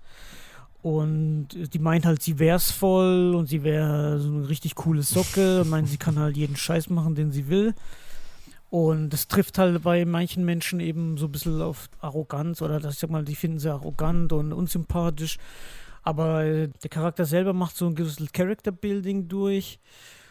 Und du bewegst dich halt in dieser Athia eben zu Fuß, aber hast so eine Art äh, Parcoursystem, was für mich bisher zu den besten Parcoursystemen gehört. Also wenn man jetzt so vergleicht wie Assassin's Creed oder, oder Dying Light oder Dead Island und so weiter, oder beziehungsweise Dying Light war es ja mit diesem Parcoursystem, gehört Forspoken zu eins von den besten. Also ich habe mich noch nie so frei gefühlt in dem Spiel, sag ich mal. Du kannst halt wirklich mega weit springen, du kannst dich an so Steine an den Wänden so anziehen mit so einer bestimmten Attacke und dich dann eben daran ähm, dranhängen und an Wänden laufen und du hast dann so eine riesige Map und im Prinzip ist auch viel Gebirge und so, aber du fühlst dich nie so wie jetzt zum Beispiel bei Breath of the Wild als bestes Beispiel, dass du irgendwie meinst, okay, wie komme ich jetzt da hoch, sondern du kannst eigentlich fast überall hingehen, ja. Am Anfang bist du ein bisschen beschränkt, aber umso mehr Fähigkeiten du freischaltest, kannst du auch später auch so ein bisschen schweben mit so einer Wasserblase, du kannst dann auch ähm, Kilometer, also nicht Kilometer weit, aber ziemlich weit springen und dann so einen Schub nehmen und also wirklich, was das Parcours angeht, ist das Spiel echt Weltklasse. Und äh, das Magiesystem von den Effekten her, also die Luminous Engine wird ja eingesetzt, ist äh, bombastisch, also richtig geil gemacht, auch von den Partikeleffekten und so weiter. Es gibt auch, erinnert so ein bisschen an so ein Buddy-Movie, weil du hast eben diesen Armreif, der dich auf deiner Reise begleitet und die beiden äh, quatschen auch immer die ganze Zeit und es wird auch viel geflucht bei dem Spiel. Das kann vielleicht nach einer Weile ein bisschen auf den Keks gehen, dieses Gebabbel von den beiden, weil das irgendwie auch nicht wirklich viel zu der Story irgendwie dazu addiert und sie jedes Mal irgendwie, wenn du bestimmte Gegner umnietest, dann irgendwie sagt, oh, fuck, bin ich gut und sowas. Ähm, das kann ein bisschen nerven, sage ich mal, aber du kannst es auch einstellen in den Optionen, dass nicht so viel gebabbelt wird. ähm, Ansonsten finde ich, wurde dem Spiel eigentlich auch viel Unrecht getan, wie gesagt, weil jetzt alles viele Szenen aus dem Kontext gerissen wurden. Aber es, man kriegt es, glaube ich, auch mittlerweile ziemlich günstig und kann es auf jeden Fall jedem empfehlen, mal zumindest die Demo zu spielen. Wobei die Demo, die ist eigentlich mehr so aufs Gameplay ausgelegt und du hast am Anfang, du hast da schon viele Fähigkeiten freigeschaltet. Das kann ein bisschen so ein bisschen overwhelming wirken, weil so war es nämlich bei uns, beim Dustin und mir, als wir die Demo gespielt haben. Ansonsten gibt es eigentlich nicht viel mehr zu sagen, weil es wäre eigentlich schon zu viel Spoiler. Aber die Story jetzt nicht oberkrass, sage ich mal, aber es hat schon so gewisse Twists und ja, also ich fand es jetzt nicht so schlecht, wie die Medien das darstellen oder wie die Leute eben das beschreiben oder ich glaube, die meisten Leute, die das schlecht reden, haben es gar nicht gespielt, sagen wir es mal so. Hm. Ich habe das jetzt äh, Ende des Jahres mal auch günstiger gekauft. Das ist ja echt im, ja, krass im Angebot inzwischen auch schon. Ich habe mich auch richtig drauf gefreut, Anfang des Jahres noch, beziehungsweise vor ein paar Jahren, als angekündigt wurde. Und ich finde, je mehr Trailer sie rausgehauen haben, desto weniger hyped war ich auf das Spiel. Mehr hat man mhm. gesehen, mh, hm, kommt vielleicht nicht ganz so zusammen, wie sie es vielleicht damals angedacht hatten. Was ich am krassesten fand, ja, krass enttäuscht war in der Hinsicht, ist so ein bisschen die Grafik. Also klar, die Partikeleffekte sehen richtig gut aus, aber das ist ja im Endeffekt Großteil des Studios von äh, Final Fantasy XV, was damals richtig gut aussah auf PS4 und ja, Xbox ja. One. Und ich finde, es sieht teilweise auch besser aus als Forspoken, was, was ich echt krass finde. Sowohl was Grafik an sich angeht, aber auch von der, vom Art-Design. Ich finde, Forspoken hat nicht so das geilste Art-Design. Sehr viel wirkt da immer so ein bisschen bräunlich. Du hast ja diese eine Stadt, diesen Hub da, den du relativ schnell am mhm, Anfang mhm. freischaltest, den fand ich echt langweilig, so vom, allein vom, wie es aussieht, alles. Ich habe es bisher noch nicht lange gespielt, deswegen kann ich da gar nicht so viel zu sagen. Ich fand das Parcoursystem und dieses Magiesystem eigentlich ganz interessant. Ähm, ich glaube, das wird mir auch Spaß machen, wenn ich mich da ein bisschen reinfuchs. Story fand ich von Anfang an schon ein bisschen Banane mit diesem, es fängt ja an, dass sie, dass sie da vor Gericht steht und dann die Richterin gibt dir quasi so ein paar Tipps und alles und das fand ich, das fand ich alles so trüber und so dumm, aber ich meine, es kann ja vielleicht noch ganz interessant werden. Es kann natürlich sein, dass so ein bisschen Dogpiling war im Endeffekt, dass es dann nicht so schlecht war, wie es gemacht wurde. Aber ich glaube, das wird jetzt auch kein Kracher für mich sein, wenn ich da weiterspiele. Aber ich muss mal schauen, wann, ich, wann und ob ich das weiterspiele. Aber ich habe da eigentlich schon noch Interesse dran, das mal vielleicht zumindest die Story durchzuspielen. Es gibt ja auch einen DLC. Hast du, hast du den gespielt? Mm, nee, den habe ich noch nicht gespielt. Und ich muss auch wirklich sagen, zur Verteidigung, dafür, dass anscheinend so viele große äh, Leute an der Story mitgewirkt haben, ist sie wirklich nicht so gut, wie man es hätte vorstellen. Mhm. Das hat ja, glaube ich, der Typ von Star Wars Rogue mitgemacht, das hat ja diese Henning mitgemacht, die eigentlich die Uncharted-Reihe geschrieben hat und sogar Legacy of Kane. Da habe ich eigentlich ein bisschen mehr erwartet. Ja, muss man, um, muss man ein bisschen mit, äh, ja, muss man ein bisschen Vorsicht genießen, diese Namen. Ich glaube, das haben sie hauptsächlich wegen so ein bisschen wie bei Elden Ring, dass sie mit George R. R. Martin geworben haben. Die haben irgendwie die Welt so ein bisschen konstruiert, also diese Hintergrundstory, wie die Welt mhm. aufgebaut ist. Die haben an eigentlichen Writing halt nicht viel mitgemacht. Und ich glaube, es war halt dann eher so ein Ding, dass sie gesagt haben, ah, wir haben ein paar große Namen, die da irgendwas mal für gemacht haben für das Spiel. Ja, Lass ja. die mal mit denen groß werben und ja. Ja, natürlich. Hm. Wie gesagt, ich, du wirst nicht, äh, also wenn es schon so anfängt, wie gesagt, ich war am Anfang auch also ich bin eigentlich jemand, wenn dir jemand sagt, das Spiel ist scheiße, dann sage ich immer, ja, ich muss es erst spielen. Also, ähm, aber bei Forspoken wurde mir das so madig gemacht, ja, dass ich am Anfang auch so ein bisschen skeptisch war. Und wie gesagt, die Story ist nicht wirklich atemberaubend oder so. Da, da fand ich ja Final Fantasy 16 tausendmal besser. Aber was Gameplay-technisch angeht, wie gesagt, dieses Parcoursystem und vor allem die Ladezeiten, das fand ich nämlich richtig gut, wenn du schnell reist. Das ist innerhalb von einer Sekunde. Mm. Zack. Und genau die Welt, da muss ich auch sagen, dass sie teilweise so ein bisschen Copy-Paste ist, auch wie gesagt, so Türme oder so. Das ist aber, das habe ich aber, das ist aber so diese typische Ubisoft-Formel, finde ich. Weil bei Ubisoft ist es ja auch so, wenn so irgendwelche Lager sind, bei Assassin's Creed, bei Odyssey oder bei Origins, ja. dass es einfach das gleiche Lager ist, nur in einem anderen Ort verfrachtet und vielleicht ein Turm mehr oder sowas. Also immer so wie so ein Grundgerüst, wie so ein Bauteil, wie so von Minecraft, wo du einfach hinsetzt und dann ist es da. Und aber was es so zu entdecken gab, so diese ganzen Truhen, da findest du halt auch einen Haufen Schrott, den du eigentlich nicht brauchst. Aber ähm, die Story hat mich so ein bisschen trotzdem am Ball gehalten, ja. Also mm. ähm, und das Gameplay hatte mega Spaß gemacht und ich habe auch ähm, diese ganzen Pools eingesammelt, dass du halt die mehr, bessere Skills freischalten kannst und so. Also es ist nicht so, dass die Welt komplett leer ist, wie sie so dargestellt worden ist. Also ähm, es gibt natürlich auch mal so, ein, so eine Burg oder so ein, so ein, kleines Dorf, wo überfallen wird von irgendwelchen von diesen Monstern. Und natürlich haben sie als Ausrede, das ist ja so dieses typische, was auch bei Breath of the Wild ist, warum die Waffen kaputt sind. Das ist ja so in der Story eingebettet. ist es bei Forspoken so, dass die ganzen Menschen sich ja in diesem, in diesem, in diesem Hub verbarrikadiert haben. Deswegen findest du in der an Open World keine anderen Menschen. Ja. Die haben das so mit der Story so relativiert oder mal ähm, eingebettet, was ich ein bisschen schade finde. Ja, das, das finde ich auch schade. Um, also es gibt ja ein paar Games, die ja. sowas machen. Ich glaube, der Stranding hat es auch gemacht, dass die gesagt haben, oh ja, die ja, ganze genau, Welt ist irgendwie ja. Zeitregen, dürfen da nicht rein, deswegen gibt es keine Städte und keine Zivilisation. Finde ich immer so ein bisschen lazy, weil im Endeffekt ist es einfach nur Ausrede dafür, dass die keine Städte bauen wollten oder keine Zivilisation. Ja, genau Aber so. Ja. Ich finde, man merkt halt bei dem Spiel, das Team war ja ein relativ junges Team, äh, Luminous Productions. Also es waren relativ viele neue Leute dabei und viele junge Leute. Und es war ja auch bevor Tabata da weggegangen ist, also Hajime Tabata, der Director von Final Fantasy 15 damals. Das hat ja damals angefangen gehabt mit diesem Projekt, was dann sich dann in Forspoken entwickelt hat.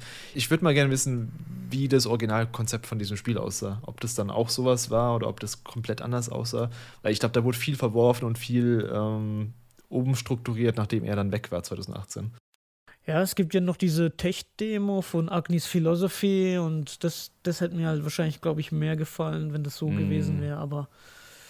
Ja, ich hätte diesen ganzen Easy-Twist nicht gebraucht. Also ich, von mir aus hätte sie auch einfach in der Welt selbst schon ein Bewohner sein können. Also ich hätte dieses Realwelt-Ding nicht gebraucht. Ich weiß nicht, wieso das jetzt dann unbedingt sein musste, keine Ahnung. Ja, keine Ahnung. Ähm, ja, wie gesagt, es hat so seine Fehler, sage ich mal, aber wie Balan Wonderland oder wie das Wonderworld, ähm, sollte man immer sich eine eigene Meinung bilden, weil, weil dieses Parcoursystem ist wirklich gut, ja. Also es macht wirklich Bock, da durchzureisen und auch wenn es Kilometer weit weg ist, wenn ich so, ich spiele ja wie gesagt Far Cry 6 Grad und wenn ich dann sehe, ich muss da oben hin und ich komme dann nur mit dem scheiß Helikopter hin und so ein Scheiß, dann habe ich schon keinen Bock mehr. Mhm. Bei Forspoken war es halt so, okay, ich komme da einfach, ich renne da einfach durch. Auf dem Weg finde ich irgendwelche Sachen, die mir nützlich sind, die meines für die Skill Points und so weiter. Und hat halt einfach Bock gemacht. Ja. Das denn hast du es gespielt? Über die Demo hinaus? Ähm, nein, habe ich leider nicht. Leider mittlerweile auch tatsächlich, weil mich das Spiel halt auch wirklich reizt. Wie Miguel schon sagte, wir haben es Ende 2022 mal kurz gespielt und das war halt leider auch wirklich keine gute Repräsentation so des eigentlichen Spiels, weil erstmal das war mit Abstand so das am meisten gefragte Spiel, weil alle wollten das dann zocken bei diesem Event.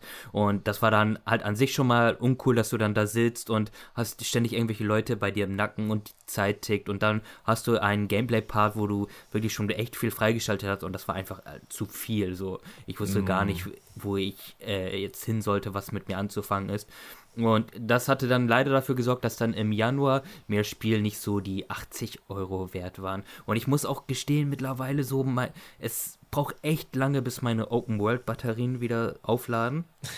Aber nichtsdestotrotz, ich möchte es auf jeden Fall im neuen Jahr jetzt ähm, nachholen, weil ich denke mal, das ist auch ein echt cooles so Feierabendspiel, weil mich auch, wie Miguel schon sagte, dieses Traversal halt echt reizen würde und das dann nach nach Feierabend, du kommst nach Hause, machst dann ein, zwei Stunden, clearst du so deine Map. Ich denke mal, das funktioniert auf jeden Fall schon ganz gut, ja.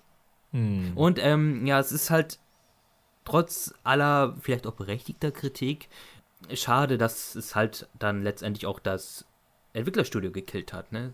Ja. Luminous Studio gibt es nicht mehr, die wurden jetzt eingegliedert mit in die anderen Studios und das ist leider schade, weil ich hätte echt hätte echt Lust gehabt zu sehen, was sie halt noch so alles zaubern. Ja, same. Also gerade weil es eben, wie gesagt, es war ein junges Studio, erste neue IP. Klar ist, dass da noch nicht alles ganz rund läuft, dass da viele Ecken und Kanten gibt, aber ich glaube, hätten sie vielleicht darauf aufgebaut, weil sie hatten ja diese Basis jetzt mit diesem Magiesystem, mit diesem Parcoursystem. Vielleicht, dass sie da einfach ein bisschen, ja, bessere Leveldesign, bessere Welt, bessere Story und sowas dann für einen Nachfolger gehabt hätten, aber das wird es ja jetzt wahrscheinlich nicht geben.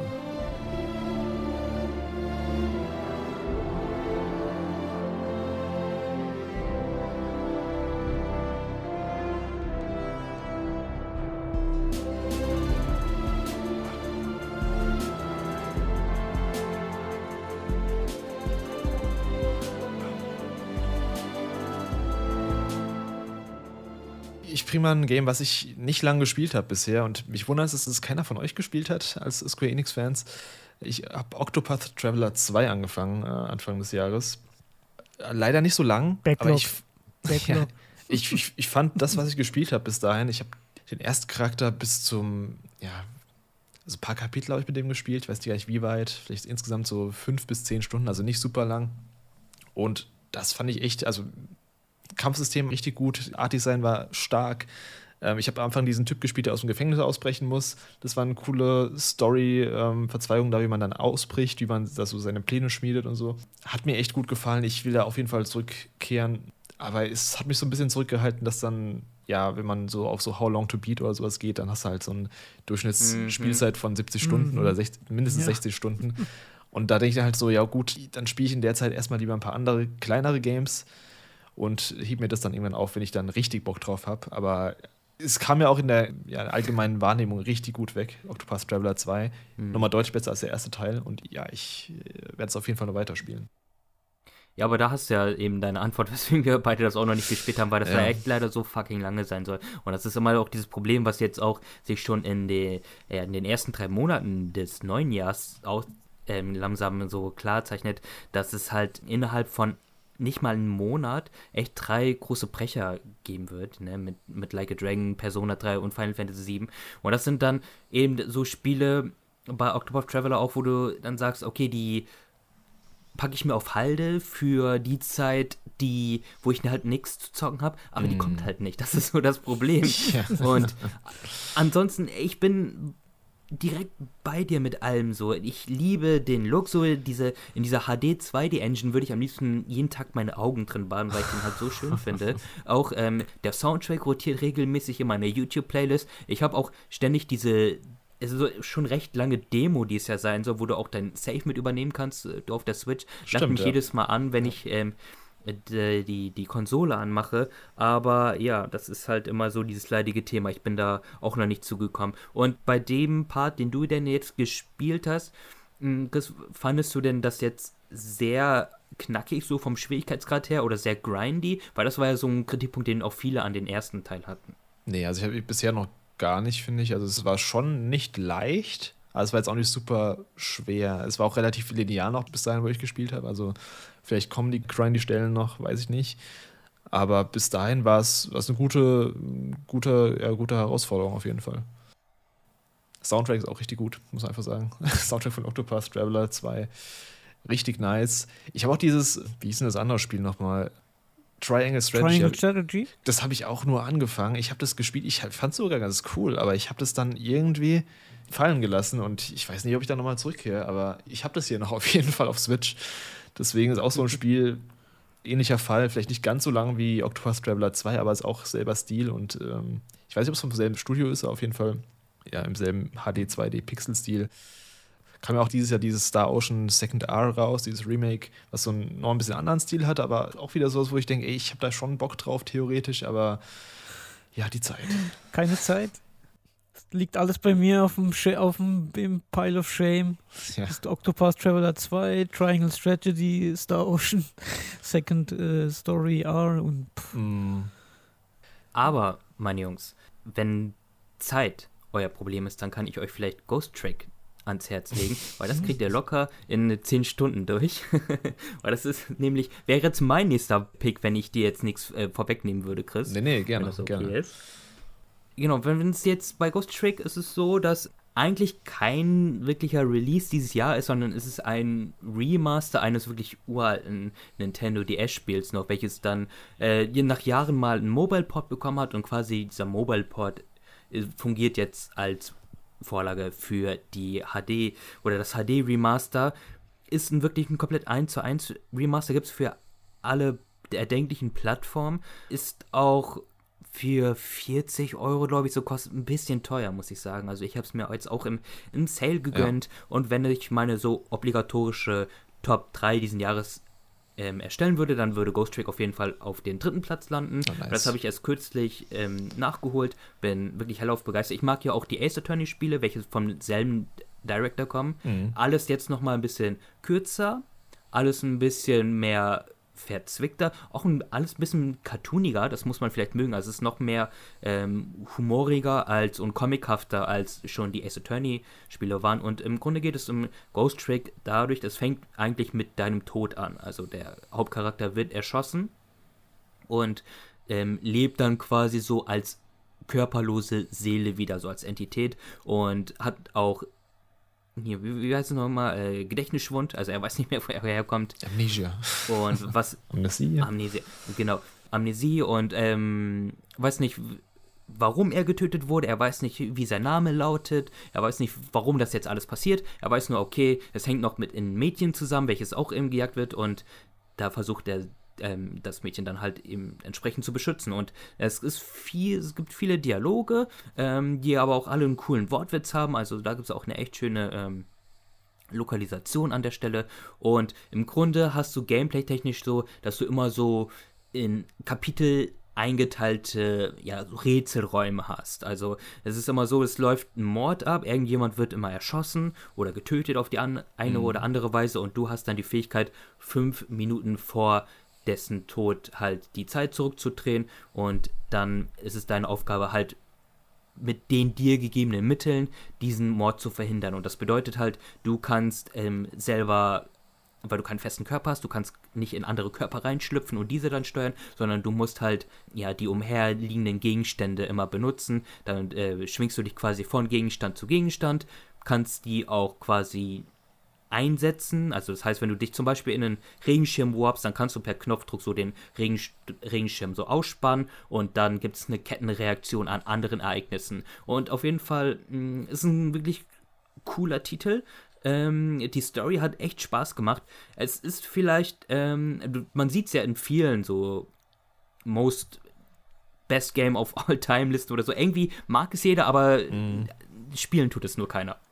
Ich muss auch sagen, so, vor allem, weil die Story so krass gelobt wurde, es hat coole Twists, so, es ist jetzt nicht so die krasseste, vielleicht liegt das auch, lag das auch an meiner Erwartungshaltung, aber nichtsdestotrotz, Ghost Trick ist ein echt cooler kleiner Titel, etwas zu teuer für ein einfaches Remaster, wenn man den OG-Preis nimmt, aber im Sale, ey, da könnt ihr nichts falsch machen. Ja, ich habe davon vor Ewigkeiten, als es mal für, für Android, glaube ich, rauskam, Anfang der 2010er, glaube ich, müsste es gewesen sein, habe ich das erste Kapitel gespielt, weil es eine Demo von gab. Fand ich auch cool, äh, war auch so was, was ich immer mal nachholen wollte. Jetzt dieses Remaster, hast schon gesagt, fand den Preis ein bisschen zu überzogen, dass ich direkt zugreifen würde. Ich wusste gar nicht, dass es von den Ace Attorney-Machern ist, deswegen ganz cool auf jeden Fall, so als Randinfo. Ja, werde ich auf jeden Fall mir auch noch anschauen irgendwann. Ich weiß nicht wann. Ich, ich weiß nicht wann, aber ich, das ist sowas auf jeden Fall. So ein Klassiker, so ein Kultklassiker, der immer wieder in den besten Listen auftaucht, hast du eben auch schon gesagt, den man, glaube ich, auch mal gespielt haben sollte. Und ja, zehn Stunden, das kann man dann auch irgendwie mal erübrigen. Irgendwo. Einziger Kritikpunkt, wenn man so möchte, ist es halt, ist es wirklich sehr cartoonig und auch japanisch, so einen japanischen Humor, den muss man mögen. Ähm, mm. Aber ich denke mal, da solltet ihr beiden nichts dagegen haben und vielleicht auch die Hörerschaft nicht. Und man muss auch sagen, ey, Final Fantasy 16 und ich liebe Torgal auch wie jeder andere über alles, bester Junge, aber der Preis des besten Videospielhundes geht eindeutig an Missile aus Ghost Trick. Ach krass. Den kann nichts toppen. okay. Gibt es das für PS4? Die gibt es für alles. Müsste, oder? Für alles, alles ja. Was dein Herz begehrt. Ja. Super. Mhm, dann mache ich es doch einfach kurz und knackig und erzähle was über Little Goody Two Shoes. Also. äh, ein Spiel, welches von Astral Shift entwickelt wurde und über Square Enix Collective gepublished wurde. Ähm, es handelt sich dabei um ein Prequel zum Spiel Pocket Mirror Goldener Traum, heißt es, glaube ich. Das ist eins der also Goldener Traum war damals ein Spiel, welches auf dem RPG Maker äh, entwickelt wurde und erstmal kostenlos auf den Markt kam. Äh, Astral Shift sind, soweit ich weiß, ein portugiesisches Entwicklungsteam und kam dann später ein sogenanntes Remastered raus ähm, für Steam. Und mit dem Prequel Little Goody Two Shoes, das kam die Ende des Jahres für PS4, PS5, ähm, Steam raus. Ich glaube, kommt es noch für die Switch, bin mir gerade nicht sicher, ich glaube nicht. Und äh, das Spiel wurde als Horror-RPG beworben, wobei RPG ist da eigentlich ziemlich wenig bei. Also in dem Spiel, das Spiel ist in so einem äh, Retro-Look gehalten, so ähm, jetzt nicht so krass Retro wie jetzt Octopath Traveler zum Beispiel aber hat halt ziemlich große Sprites. Äh, die sehen halt alle so ein bisschen Chibi-mäßig aus, also ähm, große Köpfe und kleine Extremitäten und sowas.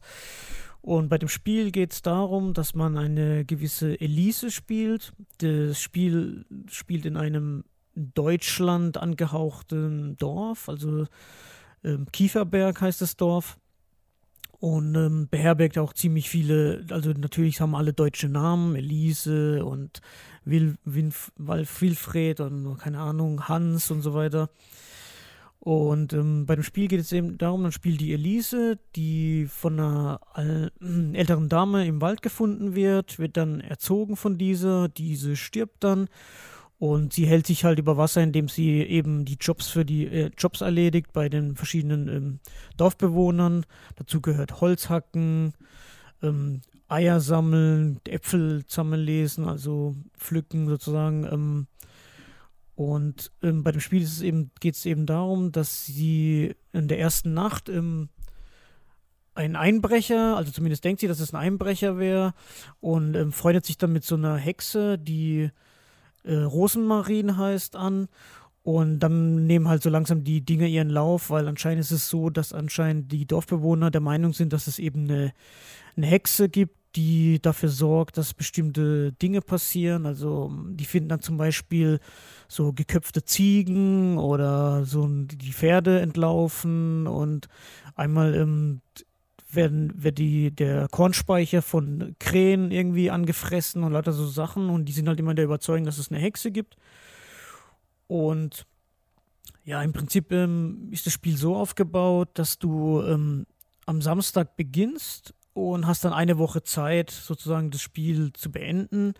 Und jeder Tag ähm, verläuft eben mit so sechs Tageszyklen. Also du hast den, die Morgendämmerung, dann hast du den, den Morgen, den Mittag, Nachmittag und abends. Und dann gibt es nochmal so eine Hexenzeit. Also Witch Hour heißt es. Und das Spiel gibt es leider nur auf Englisch.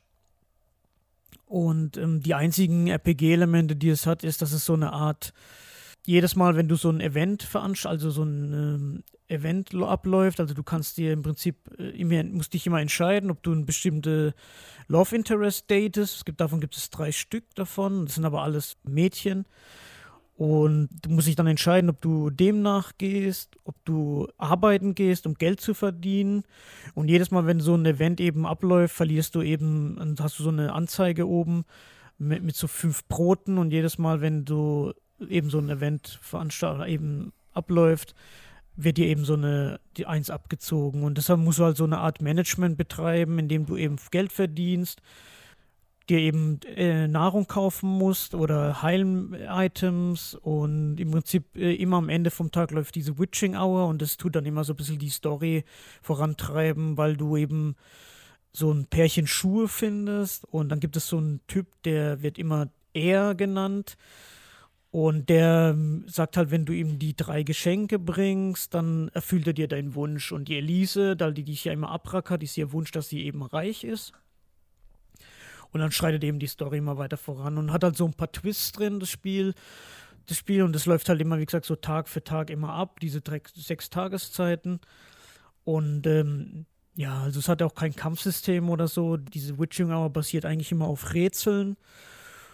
Ja, also ein sehr cooles Spiel an sich, ähm, sehr nett, ist auch nicht so teuer und ist sehr speziell. Muss man einfach mal reinschauen. Gibt, glaube ich, auch eine Demo auf Steam. Also ich habe es auch im Let's Play gespielt. Ja, also ist eher so auch so ein Geheimtipp oder irgendwas für Ich glaube, das Spiel kann man auch so in sechs Stunden durchspielen, mhm. wenn man mhm. möchte.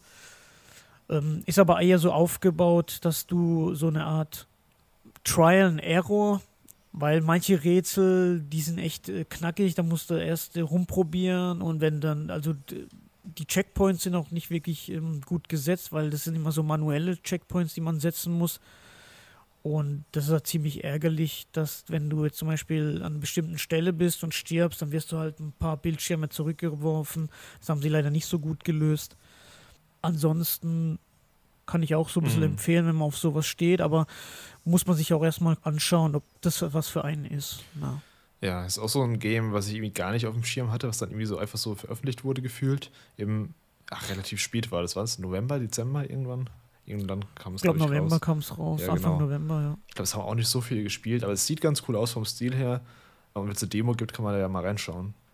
Das denn, hast du das irgendwie dir mal angeschaut oder kannst du das überhaupt? Mm, ja, doch, also ähm, eigentlich hat mich Mehl quasi darauf so heiß okay. gemacht auf das Spiel, weil das ist aber so ein Dualismus des Schmerzes bei dem Titel. Also ich mag die Idee halt total. Ich bin auch eigentlich immer so offen für ja so Spiele, die etwas aus der Norm wirken. Mhm. Ich mag auch den Stil total, der so ein bisschen auch an 90er Jahre Anime erinnert.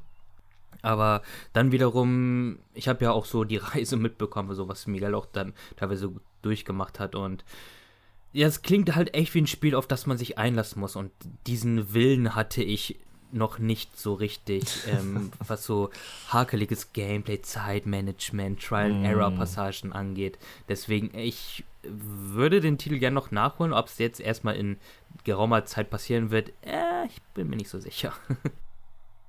Gut, dann kann ich, glaube ich, als nächstes weitermachen. Ich habe noch ein kleines Indie-Game mitgebracht, was, glaube auch sehr vielen gefallen hat. Jetzt nämlich Cocoon dieses Spiel mit diesem kleinen Käfer und den verschiedenen Kügelchen, die er rumtragen muss. Im Endeffekt ist es ein Rätselgame, in dem du äh, ja, Kugeln transportieren musst, Kugeln hin und her schieben musst, beziehungsweise durch Level laufen musst und die Kugeln dann so einsetzen musst. Die haben auch jeweils immer verschiedene Fähigkeiten, dass du eben vorankommst. Und der Clou bei dem Ganzen ist, dass in den Kugeln eine neue Welt ist. Das heißt, du kannst in der Welt eine Kugel haben, in, ja, in die du quasi reingehst und in dieser Welt hast du wieder neue Kugeln ein bisschen Matroschka-like, so ein bisschen in sich verschachtelt, dass du eben im Endeffekt dann Welt in Welt in Welt in Welt hast und von diesen Welten dann irgendwelche Rätsel lösen musst, die dann wieder ja, Auswirkungen auf die allererste Welt hast, auf die äußere Schale sozusagen. Das klingt alles ziemlich kompliziert. Wie das Game einen da ranführt, ist aber super gut gelöst, finde ich. Also es führt einen da relativ easy rein. Äh, die Rätsel an sich sind auch nicht zu kompliziert, ähm, macht aber Spaß trotzdem, wenn man ein bisschen Bock auf so Denk-Knobelaufgaben hat. Und ist von den ja, von einem Game Director von Limbo und Inside, wenn ihr die Games gespielt habt. Hm, okay, ja. Also nee, Limbo ich muss auch sagen, ich guck mir das gerade gerade an und es sieht auf jeden Fall interessant aus. Ich habe auch Limbo gespielt. Ich muss sagen, Lambo hatte mich aber nie so abgeholt. Also mich war natürlich so interessiert ähm, nach den ganzen Lobhudeleien und so, aber ja, das, dann habe ich es natürlich auch gespielt und irgendwie ja, konnte mich nicht so catchen. Ja, ging mir ganz genauso. Cocoon ist halt was komplett Eigenständiges, auch neues Studio ist, was er anscheinend gegründet hat. Und ich bin auch gar nicht so der Rätsel. Also ich, ich spiele nicht so gern diese, ja, wie nennt man das, diese systemischen Rätsel in Videospielen, wo du irgendwelchen Schalter umlegen musst und irgendwelche Kisten verschieben musst. Aber ich finde, hier wurde es ganz gut gelöst, eben dadurch, dass du eben, wie gesagt, so dieses äh, ja, Inception-Konzept hast, dass du eben Welt in Welt in Welt hast. Und ja, also es ist ein relativ einzigartiges Spiel, ist auch nicht so lang. Ich glaube, auch wieder so vier Stunden ungefähr vielleicht. Und ich glaube, es hat auch einige Awards gewonnen dieses Jahr und nicht zu Unrecht. Ich finde das einfach immer so geil, wie das so unser ja, positives Verkaufsargument ist, ja, das Spiel geht nicht so lang. Ey, ich bin echt froh über jedes kurze Spiel, was richtig gut ist. Ich habe echt lieber ein nee, Spiel, was fünf Stunden richtig gut ist, als als das zehn Stunden nur gut ist. Und ja, klar, man muss halt die Zeit irgendwie einteilen und man will ja auch so viele coole Experiences, wie, man, wie das Buzzword heutzutage so schön ist, mitnehmen, wie es nur geht, ja. Ja, auf jeden Fall. Cocoon, cooles Ding, hat auch ein paar coole Bossfights, die ein bisschen die immer ein bisschen was anderes machen, ohne viel zu spoilern, die so ein bisschen von dem normalen Gameplay-Loop so ein bisschen weggehen. Äh, kann man sich mal anschauen, auch für Leute, die vielleicht den Game Pass für PC oder Xbox haben, gibt es auch kostenlos drin, beziehungsweise im Abo eben drin. Gibt es auch für PS, PS5 und PS4 und so. Also ist für alles erhältlich. Ja, das denn, hast du noch ein Game? Genau, wo wir schon bei nicht so langen Spielerfahrungen sind, habe ich Jodu, Kenner kennt's, mitgebracht, nämlich Like a Dragon, The Man Who Erased Erased His, his name. name. Absolut bekloppter Titel. So Absolut bekloppter Titel. Ist eine direkte Übersetzung aus dem Japanischen. Aber das ist nun mal den Weg, den die Serie geht, seitdem sie halt dieses Yakuza-Branding abgestreift haben und nur noch Like a Dragon heißen. Jetzt müssen sie sich halt irgendeinen dummen Zusatzartikel ja. da können wir, können wir da kurz mal einhaken zu diesem Branding? Also, ihr seid ja die Yakuza-Experten, die äh, die meiste Zeit gespielt haben davon. Wieso haben sie das gemacht? Also, wieso haben sie dieses Branding Yakuza aufgegeben hier im Westen? Was für mich einfach gar keinen Sinn gibt. Als jemand, der die Spiele kaum gespielt hat, also irgendwie zwei Teile so ein bisschen angespielt, ist es einfach komplett verwirrend inzwischen nur noch, wie sie diese Games nennen und dann eben diese random Untertitel hier: A Man Who Erased, His, wie heißt es, Like a Dragon. Fuck, jetzt habe ich den Namen schon wieder vergessen. The Man Who Erased His Name. Genau. What the fuck? Also, wieso? Wieso? Also. Miguel, magst du?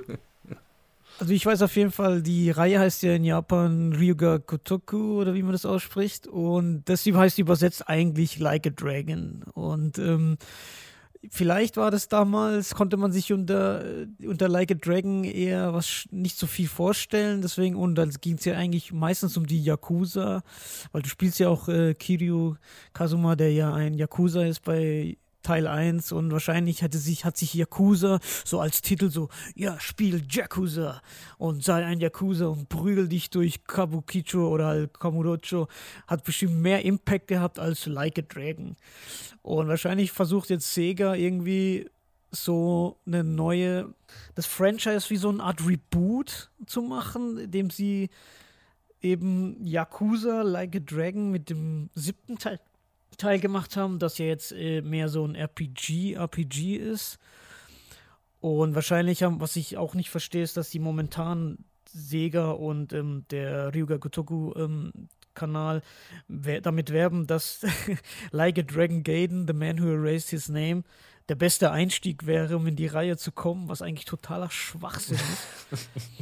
und ja, ich denke, die wollen da eher mehr wie so ein wie so eine Art die Serie neu auffahren mit und dann dazu brauchte man unbedingt einen neuen Namen, Like a Dragon, keine Ahnung. Das ist jetzt meine Vermutung. Ja, die, die Reihe ist doch schon etabliert jetzt inzwischen im Westen. Also gerade spätestens mit Yakuza Zero, das war ja quasi so ein bisschen der Durchbruch dann im, im größeren Mainstream hier bei uns die, also jeder kennt, jeder kennt doch die Yakuza-Reihe und wir reden heute immer noch von Yakuza. Also keiner sagt doch, ey, wie ist, heißt der neue Like a Dragon-Teil oder so. Also alle reden noch von. Dann nennen sie den siebten Teil Yakuza 7 Like a Dragon und also wenn, dann hätten sie mit dem siebten Teil anfangen sollen. Dann hätten sie sagen können, Like a Dragon, ja, nur Like a Dragon. Aber dann machen sie Yakuza 7 Like a Dragon und dann der nächste Teil heißt dann äh, Like, a Dragon. like a Dragon. Ja. Ah mein Kopf. Der nächste Teil heißt dann nur Guiden. Und der nächste. Na. nee, Quatsch. Keine ja. Ahnung, was sie sich dabei gedacht haben. Der Hammer war ja, als der Yakuza 8 Trailer gedroppt ist, dachte ich nur so, hä, ist das ein DLC oder Ja. was ist denn das? Weil er halt Like a Dragon Infinite Wealth hieß. Und in Japan heißt er einfach Ryuga Kotoku 8 und halt nirgend so ein Untertitel, ne? Das ist total verwirrend, ey. Ja, und das als jemand, der die Reihe mag, der Fan von der Reihe ist. Also, ich habe zum Robert in unserem Vorschaucast auch schon gesagt, zum neuen Teil. Ja. Ich komme da nicht mehr mit. Also, die, letztes Jahr erschienen zwei oder drei neue Teile. Der nächste Jahr erscheint direkt wieder der nächste Teil. Äh, Ich, ich bin, äh, keine Ahnung. Ich weiß nicht, wo man da einsteigen soll, wo man da am besten jetzt startet. Manche sagen wie Yakuza Zero, manche sagen, nee, ich fange mit sieben an inzwischen. Sega sagt, man soll jetzt mit dem Ding anfangen, was du sagst, was wieder Quatsch ist. Also, boah, Sega hat ein komplettes Kommunikationsdesaster mit der Reihe, was, was die Namensgebung und äh, Dinge angeht. Also ich, ich verstehe es einfach nicht, aber, aber gut, das denn, mach weiter mit, äh, jetzt habe ich den Namen schon wieder vergessen von, von dem. Like a Dragon Ja. Gaiden, a man who erased his name. Right. Ja, also wir sagen, wenn wir, Miguel und ich uns unterhalten, wir sagen auch einfach nur Yakuza Gaiden. So, und das ist halt super doof und man hat sich da auch echt in so eine Ecke manövriert, in die man nicht mehr rauskommt, Ja. weil man halt auf Krampf versucht, von dieser Zahl wegzukommen, weil es ist ja nun mal so, okay, im Westen hat sich etabliert, nummerierte Titel verkaufen sich schlechter, weil man automatisch denkt, ey, ich muss erst noch die ganzen anderen Teile gespielt haben. Mm. Und dann dachte man sich jetzt mit Yakuza 7 so, hey, wir haben einen neuen Protagonisten, eine neue äh, Reihe, bla bla bla, wir rebooten das einfach, neuen Namen, so kann man mit einsteigen. So. Dann hat sich aber Sega gedacht, ja, aber den anderen Hauptcharakter aus den alten Yakuza-Spielen, der wird in, acht, in Teil 8 wieder eine ganz große Bedeutung haben und der zweite Hauptcharakter sein. So, und das ist eben auch, wie Miguel sagte, halt auch, das muss man Sega ankreiden, was halt echt nicht cool ist in ihrem Marketing jetzt zu äh, Yakuza Gaiden. Wir sagen jetzt einfach so, ne, dann wisst ihr, worum es äh, halt geht. Ja. Dann sagen sie, hey, das ist der coole, ist ein cooler Einstiegspunkt und das ist halt überhaupt nicht. Also ich würde noch nicht mal sagen, für Leute, die jetzt mit Like a Dragon, also mit dem rundenbasierten Spiel eingestiegen sind und den Charakter des Kidio Kazuma, ne, also das ist halt der Hauptcharakter aus dem alten Yakuza-Teil, der bis zu Yakuza 6 auch der Hauptcharakter war. Der hatte im sechsten Teil dann eigentlich seinen Abschluss, der auch relativ zufriedenstellend war, denke ich mal so, für uns alle. Und ähm, jetzt Guiden kann man dann benutzen, um eben diesen Charakter des Kirio Kazuma, Kazuma kennenzulernen, damit man total gewappnet ist für Infinite Wealth, welches dann Ende Januar erscheint. So, das ist es halt, um das mal klar zu machen, halt überhaupt nicht, denn ähm, bei Yakuza Gaiden ist es so, wir spielen jetzt wieder Kirio Kazuma und switchen jetzt auch wieder vom rundenbasierten Kampfsystem zu einem actionbasierten Kampfsystem, wie es halt in den alten Spielen schon war. Ähm, das Ganze spielt zwischen, äh, spielt während Like a Dragon, so. Und man, ähm, es war auch ursprünglich mal als DLC zu Like a Dragon geplant, welches dann halt größer wurde und man das als eigenes Spiel eben rausgebracht hat. Ist eine deutlich kürzere Erfahrung, also die Story, wenn man die so nimmt, die geht vielleicht so maximal 10 Stunden und selbst wenn ihr den ganzen Nebenkram so mitnimmt, dann werdet ihr echt Probleme haben, die 20-Stunden-Marke zu überschreiten. So, wenn man halt so das meiste Mhm. davon äh, mitnehmen muss. Allerdings, so Gaiden hat bezieht sich halt direkt auf die Ereignisse von Yakuza 6. Und ich finde, es ist auch wichtig, wenn man Yakuza 6 auch kennt und die ganze Charakterkonstellation, weil ähm, Gaiden auch viele ja offenen Storystränge aus den älteren Teilen, was besonders Nebencharaktere anbelangt, wieder aufgreift und die zu einem Abschluss bringt. Und da muss ich sagen, das funktioniert halt nicht so, wenn man eben nicht ganz genau Bescheid weiß. Natürlich, man kann es immer noch so spielen, aber wirklich den vollen Impact wirst du erst haben, wenn du eben die anderen Teile kennst. Ansonsten ist das Gameplay halt eben wie gehabt. Du bist in einem deutlich kleineren Gebiet unterwegs. Du bist nicht mehr in Tokio, sondern in Osaka unterwegs. Mhm. Kannst da deine Nebenmissionen machen, die jetzt alles geordneter sind. Also du hast jetzt so eine Hub-Station, wo du quasi so wie so eine Strichliste so deine Nebenquests so hintereinander abarbeiten kannst. Also du musst nicht mehr durch die Stadt rennen und dann triggert aus dem Nichts so eine, eine, Subquest, was natürlich auch ein bisschen schade ist, weil das so ein bisschen den, den Charme auch der Serie ausgemacht hat. Aber nichtsdestotrotz, es hat alle, es hat so alle positiven, allerdings auch negativen Elemente der Serie, allerdings halt in einem deutlich kürzeren Rahmen, deutlich entspannter, was mich auch bei den Yakuza-Spielen halt immer nervt. Die werden halt mit jedem Teil immer fulminanter und dauern länger mm. und hier mm. noch mehr Content. Und selbst das nächste, Infinite Wealth, ähm, prangert ja schon an, dass es so das umfangreichste Spiel der Serie wird, wo ich sage, ey Leute, das ist doch, das ist doch nicht un, das ist doch uncool. So, wen, wen soll das denn abholen? Und da ist halt Gaiden eine deutlich bessere Alternative, falls ihr eben die anderen Teile gespielt habt. Ich war auch erst ein bisschen, ich hatte ein bisschen Angst, so was sie jetzt mit dem Charakter von Kidio machen, weil man hatte eben seinen Story Arc beendet, ihm ein schönes Ende gegeben und jetzt holt man ihn wieder raus, so auch mit einer ja der denkbar aufgesetztesten und komischsten Art und Weise, nämlich holt man ihn aus seinem selbstgewählten Exil raus, indem man ihn erpresst und zwingt, ein Geheimagent zu werden, okay. was sich dann auch so in den Gameplay widerspiegelt, dass du halt im Kampf jetzt so eine Thronarmee benutzen kannst oder so Raketenschuhe hast. Ähm, das fand ich ein bisschen, ist weird. Ich muss allerdings sagen, es hat einen schönen, schönen, sehr, sehr, sehr schönen Payoff. Es wurde auch sehr emotional. Und da, falls der gute Robertski den Cast hört, kann ich ihn auch, ja, kann ich ihn auch so ein bisschen Entwarnung geben, weil ich habe ja euren Cast zu eurem Vorschau-Cast mhm. jetzt ähm, angehört und da meinte er, dass so das, was von Yakuza oder beziehungsweise von Like a Dragon Infinite Wealth gezeigt wurde, das war ein bisschen zu viel, too much, halt zu viel Quatsch. Mhm. Und das ist eigentlich auch ein Punkt bei der Yakuza-Serie, welcher zu wenig gelobt wird, weil sie schaffen halt immer wieder diesen perfekten Spagat zwischen diesem Quatsch und diesem Wahnsinn, aber der meistens auch in den Nebenquests passiert, allerdings in der Hauptstory nimmt sich das Spiel halt total ernst und ähm, ja, die, die Charaktere werden auch mit genügend Bedacht so gezeigt und, und diesen Spaß. Äh, es ist so, dass du, ähm, ja, dich nie rausgerissen fühlst. Du kannst in dem einen Moment ein Autorennen gegen Hühnchen bestreiten und in dem nächsten Moment hast du eine total emotionale Story-Cutscene und das beißt sich nicht. Und das ist eigentlich geil. Und das schafft eben Like a Dragon Gaiden auch The Man Who Erased His Name ich hatte ja überlegt, ob ich, also ich habe mir so runtergeladen auf ähm, Xbox, weil es ja im Game Pass drin ist, ob ich das nicht mal anfangen soll, aber du hast ja gemeint, das ist kein guter Einstieg. Und meine Idee war halt so, ja, das soll so ein bisschen das kleinere, kompaktere Game sein, vielleicht äh, spiele ich das einfach mal, aber äh, macht nicht so viel Sinn, oder? Mm, ja, also hattest du Like a Dragon eigentlich gespielt, nee. also das Roten passierte? Nee. Nee, auch nicht, ne?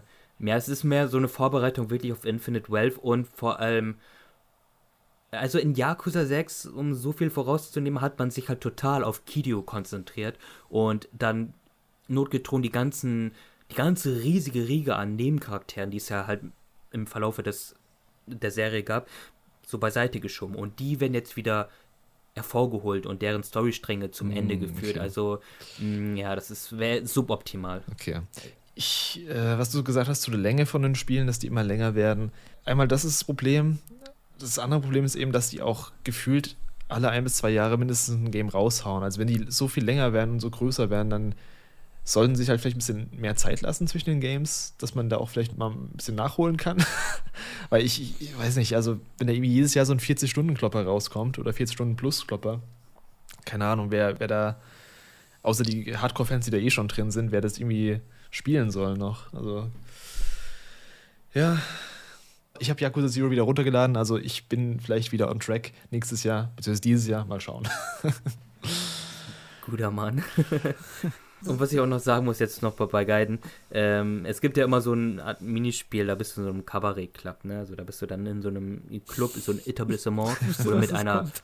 dir ausgewählten Dame sprichst. Natürlich. Und ihr dann, das kostet sehr viel Geld und du musst dann so ein Frage-Antwort-Spiel bestreiten und dann kannst du in der Gunst der jeweiligen Dame eben aufsteigen, ja auch noch Präsente geben und wenn sie dich dann sehr mag, könnt ihr zusammen Karaoke äh, machen und so ein Gelöt. Und jetzt in Like a Dragon hat man sich gedacht, hey, das ist doch eine coole Idee, wenn wir anstatt 3D-Modell halt echte ja, Damen eines gewissen erwachsenen Etablissements äh, nimmt und die dann halt wirklich so, ja, also zeigt. Also quasi du kommst dann in jetzt in so einen Kabarettclub rein, dann spielt das deine Ego-Perspektive und du hast dann quasi so, ja, so FMV-Sequenzen, die so nacheinander ablaufen, was super cringe ist. Okay. Also, das ist wirklich unfreiwillig, unfreiwillig lustig, weil es hat wirklich so einen Charme von einem, so einem Gabriel Knight oder so. Ich meine, das habe ich so im Trailer gesehen. Vor allem wird es ja in-game auch gesagt, ah, die Frauen sehen, was weiß ich, was die da sagen, irgendwie sehen verdammt gut aus und so, irgendwas, weißt, so Anspielung, ja, das sind jetzt echte Frauen. Aber, nee, was ich sagen wollte ist, ich glaube, für Leute, die jetzt einsteigen wollen, ist es wirklich schwer. Wahrscheinlich im kann man mit diesem, mit Like a Dragon oder Yakuza Gaiden schon einsteigen, aber du hast halt, wie, wie Dustin gesagt hat, nicht diesen Impact, wenn du halt die alten Charaktere oder Nebencharaktere, zum Beispiel vom, von dem Clan, von dem Clan, die wieder auftauchen und ähm, wo zum Beispiel bei, weil es geht ja auch, glaube ich, zurück auf Yakuza 5 sogar teilweise. Und mhm. mh, mm, ja. Ja, noch da, weiter. Ja, es wird ja nichts. Ja, ich hab's ja noch, ich also hab's, ich hab's ja noch nicht so weit gespielt, ja, aber. Mhm. Ja, ja das, das, Spiel, aber du, das, das wirst du ja wissen, so, das Spiel er sagt ja auch nicht, wer Kidio Kazuma oder was so jetzt seine Legende ist, sondern es wird jetzt einfach angenommen, dass du den halt schon kennst. Ne? Und dann ja. deswegen. ja, stimmt. Chris, fang mit Zero an oder halt auch ähm, Kiwami 1. Das ist auch nicht so lange und ist eigentlich so, ja, eigentlich der Anfang. Ja, ich glaube, Zero muss ich mal zu Ende spielen. Das werde ich wahrscheinlich dann hoffentlich dieses Jahr mal machen. Mal schauen ich habe mit Yakuza so ein bisschen dasselbe Problem wie mit, ähm, ich weiß nicht, ob ihr die Spiele gespielt habt oder die Reihe überhaupt auf eurem Radar habt, aber diese Trails-Spiele von Neon Falcom. Was Neon Falcom? Oh, die ja. einfach so oh. super, super, super, super. Ja, man öffnet die Büchse der Pandora. okay. Oh Mann. Ich äh, spüre, ich spüre seltsame Vibes auf einmal auf mich zukommen. Nee, wo ich auch noch keinen Teil davon gespielt habe. Ich weiß nur immer, dass es tausend Teile, die irgendwie zusammenhängen und ja, bei welchem soll man anfangen, welchem soll man nicht anfangen, keine Ahnung. Ja. Ja, mich hat da so ein Kerl überredet, das mal anzufangen und ich habe die Trace of Cold Steel gespielt und ähm, so ein Spanier, den ich folge, der auch bei Square Enix arbeitet, der lobt immer die Reihe, also alle diese Kiseki-Reihe, wie sie ja in Japan heißt, aber puh, dann spiel lieber Yakuza. Ganz ehrlich. Tu es dir nicht an. Ja, mal schauen. Ich werde schon irgendwann mal reinschauen. Also ich, wie gesagt, es hat ja schon einen ganz guten Leum und so. Und ich finde es auch respektabel, dass sie halt echt so eine Story über, was weiß ich, wie viel Teil da durchziehen, auch wenn sie jetzt natürlich nicht immer eine zusammenhängende Story ist, sondern irgendwie an verschiedenen Orten der Welt stattfindet. Aber mhm. ich finde es mhm. schon relativ interessant auf jeden Fall, dass, dass sie das einfach so durchziehen, dass man da als jemand, der nicht drin ist in der Reihe, dass sie da sagen, ja, pff, da fange halt bei dem Spiel von vor 15 Jahren an und dann arbeite ich vor mhm. mit diesen 100 Stunden RPGs und denke mir so, nee, sorry, ich habe nur ein Leben, also. Also ähm, viele sagen immer, man soll mir am besten mit Trails in the Sky, glaube ich, anfangen. Das kommt, glaube ich, jetzt bald auch äh, für die PS4 und Switch und so raus. Sollen da anscheinend auch wieder so ein Remastered rauskommen. Ja. Ähm, ich glaube, dann werde ich das vielleicht nochmal spielen. Aber wie gesagt, die, das, die Sache ist, das sind ja mehrere Teile und die sind ja innerhalb auch nochmal aufgeteilt. Also zum Beispiel yep. Trails of Cold Steel hat ja, glaube ich, vier Teile schon. Mhm. Und der erste Teil, ich habe den wirklich gespielt und ähm, ich habe es mir echt gegeben. Und die Sache ist, die sind so brutal textlastig und die sind halt auch nur auf Englisch verfügbar. Und das, der erste Teil alleine, das ist wie so ein Prolog. Das ganze Spiel ist nur wie ein Prolog. da erfährst du erstmal, in welchem Kontinent du bist und welche, welche Fraktionen es gibt und welche Dörfer und welche Städte. Und dann hat es auch irgendwie so Persona-like, so ein bisschen so, ein, so eine Social-Komponente, weil du ja so ein Schüler bist von so einer mhm. Akademie. Und ich, ungelogen, die letzte, der letzte Drittel von dem Spiel war richtig geil, aber die anderen davor waren stinkend langweilig. Und viele loben ja immer bei der Trails-Reihe, dass ja jeder NPC je nach Tageszeit und je nach welchem Video voranschreitest immer wieder neue Dialoge hat. Aber Alter, soll ich mir jetzt alle NPCs durchlesen und mit denen quasseln? Nee, das habe ich mir nicht gegeben. Tut mir leid. Aber ja, habe hier wirklich noch das Trails äh, of Zero oder wie das heißt. Und da kam jetzt auch der neue Teil raus. Und also neben Final Fantasy und so weiter, das ist ähm, muss man sich irgendwie irgendwann entscheiden, spiele ich jetzt wirklich diese Trails-Reihe oder. Boah. Ja, so sehe ich es halt auch. Ich denke halt mir, wahrscheinlich werde ich es, also wahrscheinlich werde ich die Reihe nie spielen, nie ganz. Also vielleicht werde ich mal einen Teil so reinspielen, aber es sei denn, das Spiel wird mich so krass abholen, dass ich sage, okay, ich muss die Teile spielen, aber ich, das bezweifle ich ganz stark und ja. Das sind dann wirklich auch so 100 Stunden Klopper, ja. Ja. Also wenn du wirklich alles machen willst und die ganzen Nebenquests und sowas. Ähm, Und da gibt es ja teilweise dann auch irgendwelche Teile, die noch nicht aus Japan raus sind, die dann irgendwie nie lokalisiert wurden, die irgendwelche Lücken füllen. Und ich denke mir so, nee. Aber gut. Kleiner Ausflug zu Trails in The Skyward Trails, die Reihe. Ähm, ja, Legend of Heroes heißt, glaube ich, ja. oh, Legend of Heroes kann auch sein, dass die so heißen. Ich, ja. Ja, Miguel, was, was hast du noch gespielt? Äh, was habe ich noch gespielt? Äh, ich habe noch, aber das ist jetzt, äh, werde ich nicht, gar, nicht so viel dazu beitragen. Ich habe noch mal Live Alive gespielt in Ah, ja. der PS4-Version. Was mir ein bisschen so aufgefallen ist, ist, dass es so ein bisschen von der, von, von der Grafik her ein bisschen flotter ist, was die Bewegung angeht. Also es läuft, glaube ich, soweit ich weiß, mit, dem, mit 60 Frames. Ähm, aber ansonsten, ja, ich finde es gut, dass sie es nochmal für die PS4 rausgebracht haben, weil das Spiel war ja damals im Original nur auf dem Super Nintendo und äh, jetzt kam es ja für die PS4 nochmal raus. Und ich finde, das Spiel sollte auch möglichst auf so vielen Plattformen wie möglich erscheinen. Ich wäre auch nicht schlecht, wenn es auf Xbox noch rauskommt, weil das ist für mich eins meiner absoluten Lieblingsspiele gewesen. Ja, ich habe es ja dieses Jahr auch nachgeholt. Ich fand das auch ganz cool. Äh, man hat natürlich gemerkt, dass es natürlich noch so die, die Wurzeln vom Super Nintendo-Spiel hat, so was äh, ja, Struktur und alles Ja. angeht und ein Storytelling auch, aber es war schon ganz charmant und zum Ende hin war es ein bisschen, bisschen anstrengend mit diesen Random Encountern da in diesem allerletzten Kapitel, aber Mhm, mhm. ja, wenn man alles macht, muss man irgendwie noch die ganzen Collectibles finden oder irgend sowas. Ich weiß gar nicht, das habe ich nicht gemacht. Ich habe nur die Story durchgespielt. Ja, hat mir gefallen. Ich habe dazu auch ein Review gemacht auf dem Kanal. Also kann man sich anschauen auf jeden Fall. Ist auch so ein Spiel, was, glaube ich, zu wenig Leute gespielt haben. Ja, also auf jeden Fall. Ich kann das wirklich jeden RPG-Fan empfehlen. Und ähm, was ich richtig geil fand, ist, die haben ja jetzt in dem, in dem Remake, haben sie ja ein richtig, richtiges True Ending noch eingebaut.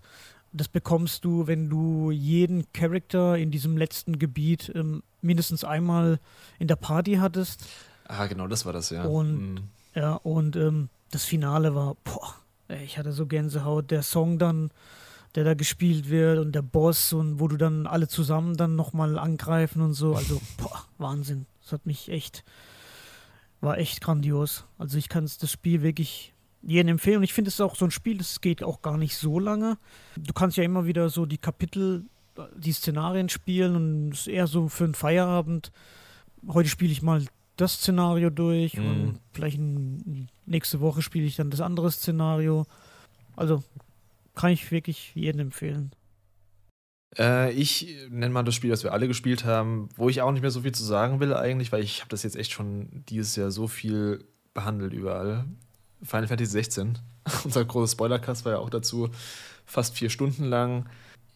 Ist für mich, jetzt wo ein bisschen mehr Zeit vergangen ist, schon ein gutes Final Fantasy gewesen, aber ich glaube, das hatten wir damals auch gesagt. Ich glaube, Dustin, du hast gesagt, dass es bei dir irgendwie nicht in die Top 5 oder Top 10 kommt. Muss ich mal schauen. Kampfsystem war richtig toll. Die Welt sah richtig gut aus. Story hat mir echt gut gefallen, wie es inszeniert wurde, wie es erzählt wurde. Natürlich so ein paar, äh, ja, es gibt so ein paar Sachen, die mir sauer aufgestoßen sind, aber auf die gehen wir im Spoilercast auch noch viel näher drauf ein, auch im Spoilerbereich und sowas. Ich habe den DLC jetzt noch nicht gespielt, der jetzt rauskam. Ich glaube, ich warte da, bis der, der zweite DLC raus ist und spiele die dann am Stück weg, weil ich wollte mir das Spiel jetzt nicht nochmal runterladen, nur für den, ja, für den ersten DLC. Habt ihr den schon gespielt? Nein, Backlog, Backlog.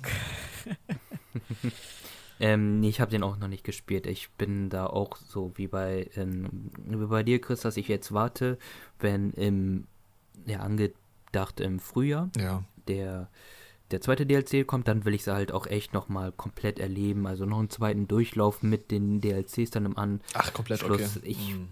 Ja, ich bin, ich muss da sagen, ich bin da irgendwie komplett das Gegenteil, das Gegenteil Mm, von dir. Okay. Ähm, weil je mehr Zeit verstrichen ist, desto wohlgesonnener werde ich dem Spiel. Es wird nicht meine, also das hat nicht die Spitze erreicht, so. Ähm, es, die Kritikpunkte, die ich habe, die haben immer noch Bestand und daran hat sich nichts geändert. Ähm, ich muss aber sagen, so langsam kribbelt es wieder. Ich habe eigentlich noch mal Bock so auf die Welt. Ja, ich finde, was ich auf jeden Fall sagen kann, die Spielmomente, die Final Fantasy 16 hatte dieses Jahr, waren für mich die also die Spitzen, die das Spiel hatte, waren für mich die höchsten Spitzen, die irgendein Spiel dieses Jahr überhaupt hatte. Also es war echt krass, was da teilweise abgefeiert wurde. Das größte Problem, was ich jetzt im Nachhinein immer noch habe, ist so die ähm, Levelstruktur und wie die Welt aufgebaut ist. Ich glaube, das ist das, was mir am meisten sauer aufstößt. Das ist echt. Ich hatte mir im Vorfeld echt so ein richtig cooles, ja, so halb offenes Spiel erwartet mit vielen Dörfern, vielen Städten und wo man einfach so ein bisschen wie so ein altes Final Fantasy Feeling bekommt, was im Endeffekt nicht war. Es war eher so ein lineares Spiel mit ja, größeren Levelgebieten, was im Endeffekt nur Kampfarenen waren. Gut, das bekommen wir jetzt wahrscheinlich mit, mit Rebirth dann im Februar, das, was ich mir wünsche die ganze Zeit. Und was ich aber sagen muss, was auf jeden Fall deutlich in meiner Gunst gestiegen ist, ist der Soundtrack nochmal. Also ich, so im Nachhinein muss ich echt sagen, das ist echt ein richtig, richtig fetter Soundtrack. Ich fand den damals schon richtig gut, auch während der Besprechung, aber also ich habe da jetzt im Nachhinein echt noch so ein paar Titel oder so ein paar Lieder im Kopf immer wieder, die ich ähm, auf jeden Fall auf meine Playlist packe, weil da wurde echt Zeug abgefallen. Ich finde, das ist auch so ein Soundtrack, klar, der hat jetzt bei den Game Awards diesen Soundtrack of the Year gewonnen, aber ich finde, der wird trotzdem immer noch so ein bisschen underappreciated. Also ich finde, man kann nicht genug sagen, wie gut der Soundtrack von Final Fantasy 16 ist. Also ich muss echt sagen, ich hatte ja damals, habe ich mit dem Dustin ja ähm, gedacht, weil der Soken das, den Soundtrack macht, dass es zu poppig oder so wird, weil mhm. zum Beispiel bei Final Fantasy 14 sind ja viel so mit, mit Vocals und es sind zwar diese typischen epischen Lieder dabei, aber auch viel so ein bisschen visual, also nicht so, so J-Pop-mäßig mit so, mit so verschiedenen Genres drin. Und nee, war auch sehr positiv überrascht und eigentlich, äh, ich habe auch gehofft, dass Final Fantasy irgendwas gewinnt, also der 16er bei dem Game Awards. Ja. Und mit dem Soundtrack war einfach eine sehr gute Wahl. Auf jeden Fall. Schade, dass äh, Ben Starr nicht gewonnen hat mit seiner Performance, aber gut, ähm, ja, hätte auf jeden Fall verdient gehabt. Habt ihr sonst irgendwelche abschließenden Gedanken zu Final Fantasy 16? Hm, nö, ich glaube, wir haben in dem Spoilercast und in deiner Zusammenfassung da eigentlich alles gesagt gehabt. Ja.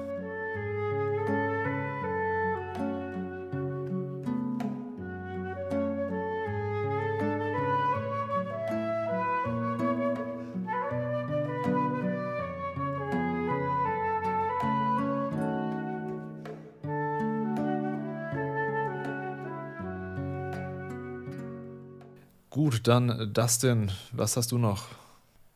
Genau, ein Titel, den wir auch ganz kurz abhandeln können, weil es dazu auch einen separaten mm, Cast ja. hier auf Power On gab. Den könnt ihr euch gerne anhören, nämlich Goodbye Volcano High. Ist ein kleiner Indie-Titel, sehr charmant, wenn ihr Fans von so Life is Strange-mäßigen äh, Choose Your Own Adventure-Dingern seid oder auch so ein Highschool-Setting mögt, ein bisschen Indie-Mucke, hat einen wunderschönen Stil.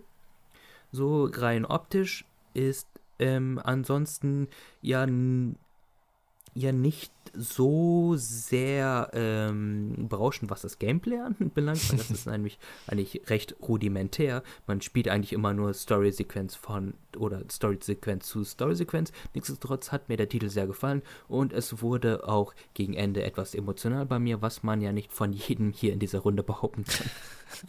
Auf wen du da wohl anspielst. Nee, ich, ich hatte damit auch Spaß mit Goodbye Volcano High. Äh, habe aber, wie gesagt, meine narrativen Problemchen damit gehabt und auch sowas, ähm, ja, diese ganze Choose Your, ja, nicht Choose Your Own Adventure, aber diese, diese Entscheidungsfreiheit, die dieses Spiel so ein bisschen vorgaukelt, äh, die es dann im Endeffekt auch nicht so gibt. Ähm, fand ich ein bisschen schade. Ich, ich hoffe, die bringen noch was in den nächsten Jahren, weil ich, ich mag diese Art von Spiele, deswegen kann da gerne noch mehr kommen. Miguel, hast du noch was? So, ich hätte jetzt noch einen Titel, ich weiß aber nicht, ob ihr den im ersten Part schon besprochen habt, und zwar Resident Evil 4 Remake. Ja, haben wir besprochen, aber kannst gerne nochmal deine Meinung dazu sagen.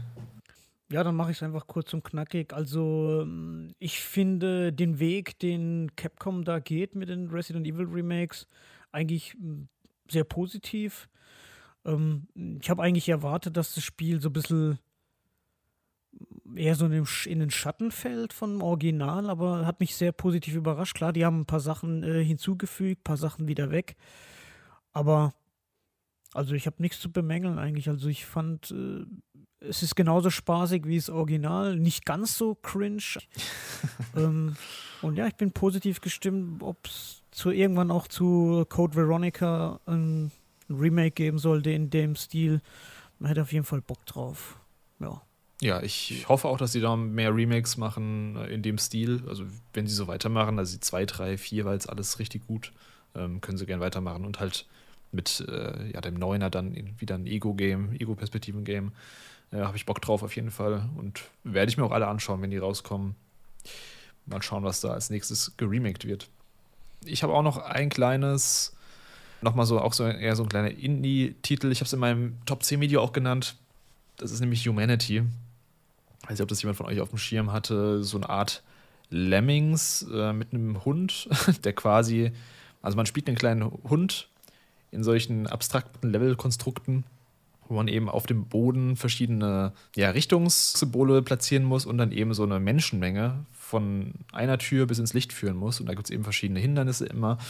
Und das hört sich relativ langweilig an, aber es hat echt Spaß gemacht, sich da äh, durchzuknobeln, die verschiedenen Symbole richtig zu setzen, die Symbole wieder wegzunehmen, äh, das Timing richtig anzupassen. Also es hat echt Fun gemacht und ich, ich kann das jedem empfehlen, der so ein bisschen, ja, ein bisschen was Entschleunigtes sucht, ein bisschen was, wo man ein bisschen seinen Kopf anstrengen muss, ein bisschen, wenn man auch so ein bisschen Bock drauf hat. Also es sieht auch optisch sehr cool aus, wenn dann irgendwie tausend Menschen in dieses Licht strömen und von einer Seite zur anderen springen und also gerne mal Videos dazu anschauen, das ist echt ein cooles Ding gewesen, ähm, zumindest für Leute, die auf Rätsel Bock haben.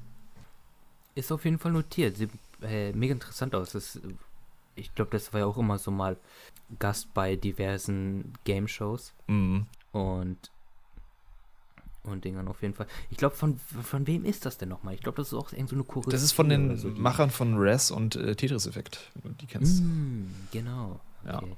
Also sehr halt azi-fazi, aber doch schon eine ja, besondere Erfahrung, ne?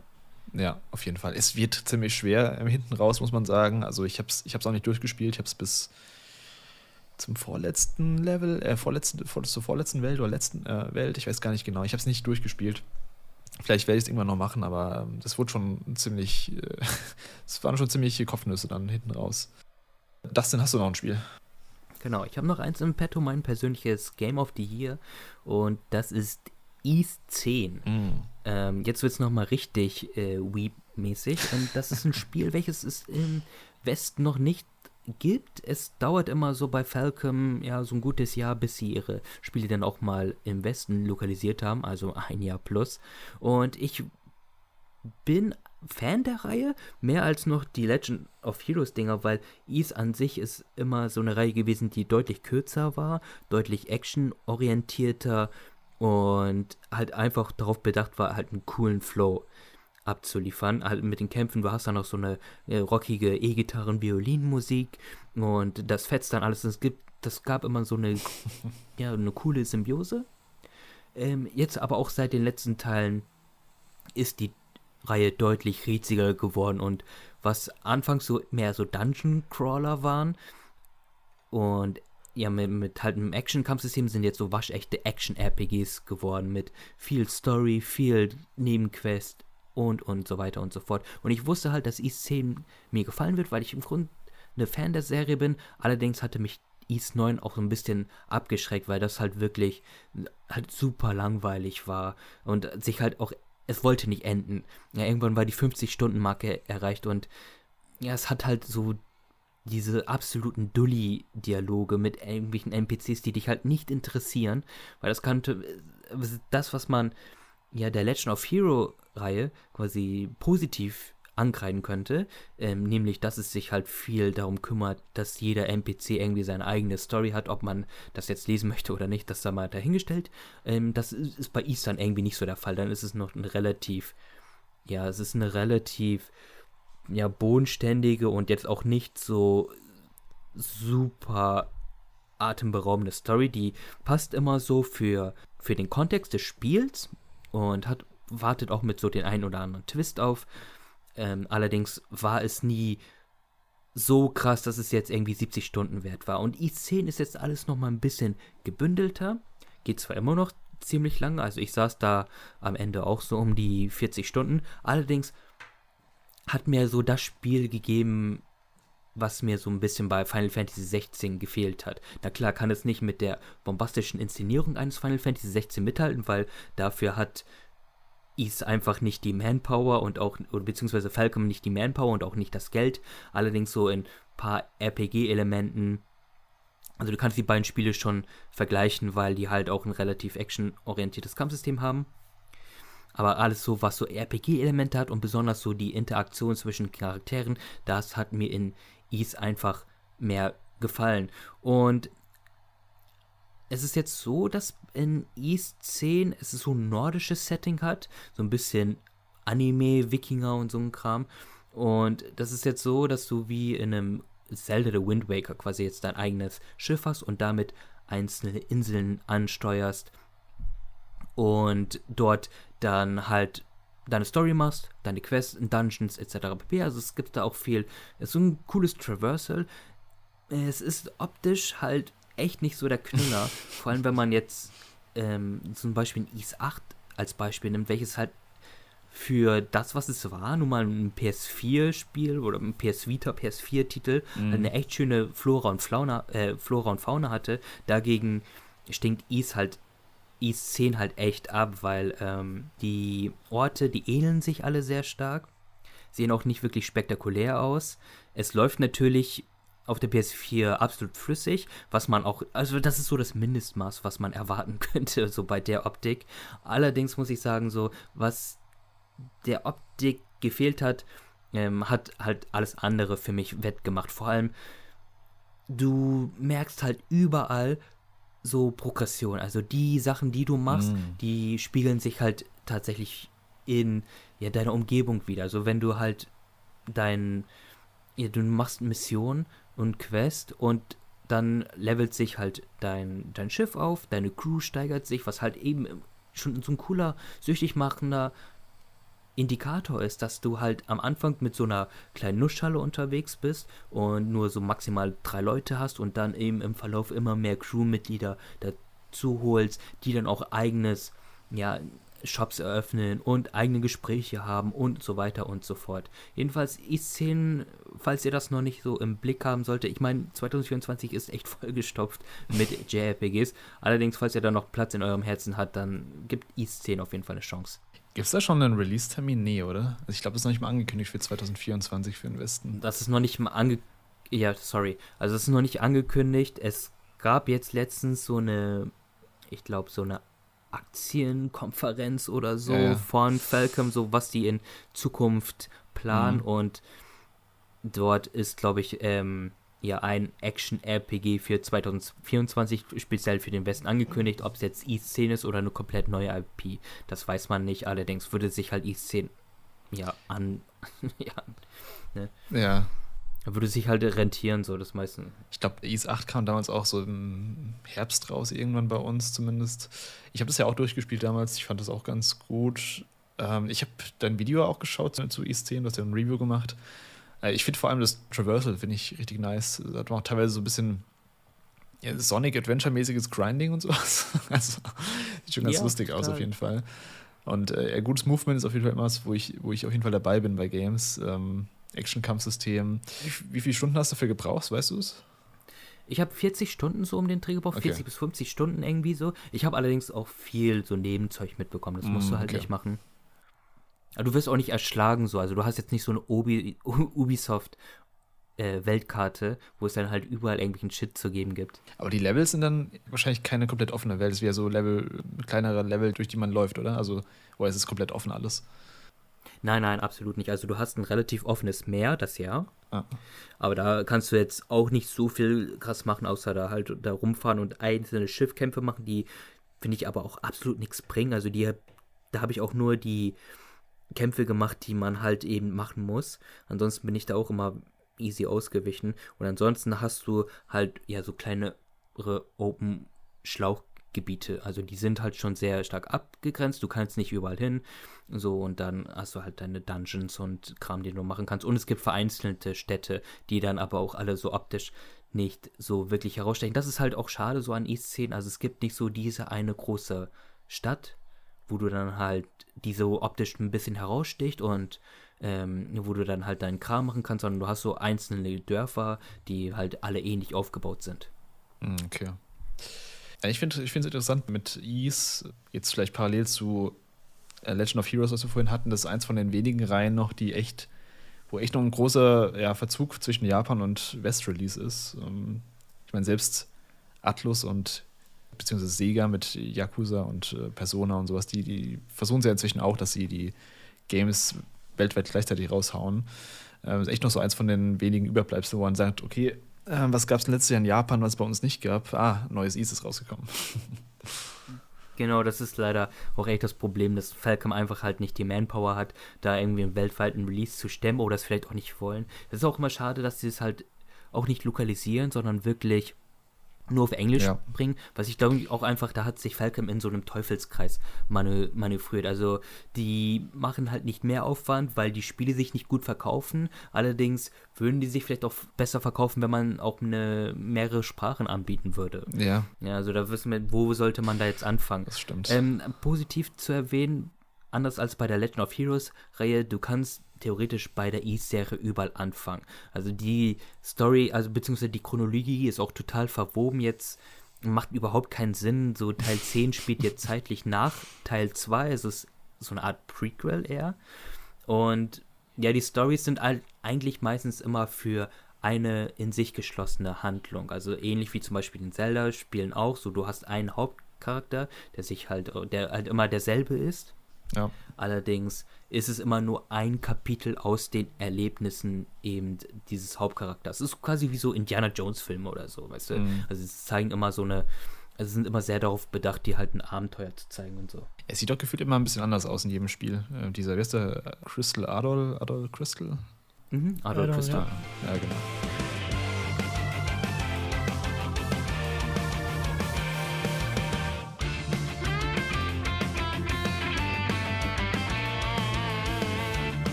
Hätte jetzt nur noch äh, kurz und knackig nochmal was. Und zwar sind die Pixel Remasters von Final ah, Fantasy ja. auch auf Konsolen erschienen.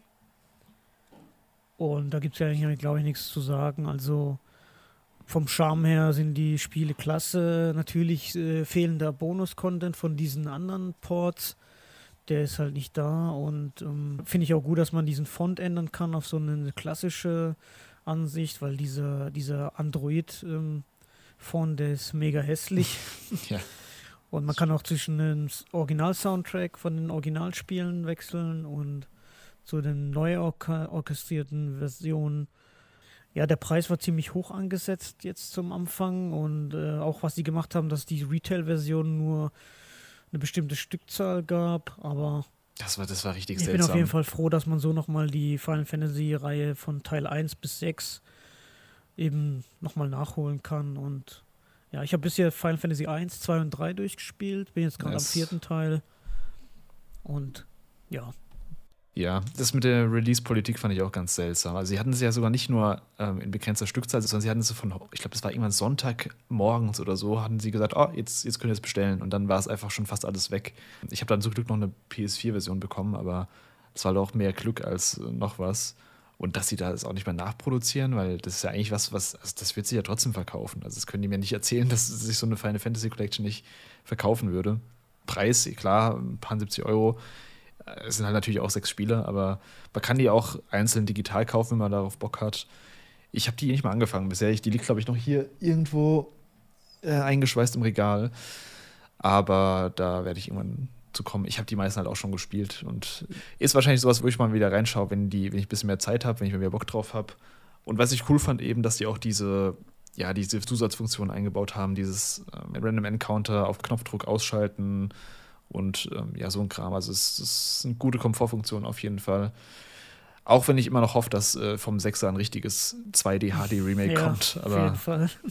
Ja. Ja, das finde ich auch ein bisschen, bisschen schade, weil ähm, ich finde, also Final Fantasy IV und Final Fantasy VI sind so meine, meine Favoriten eigentlich. Ähm, mhm.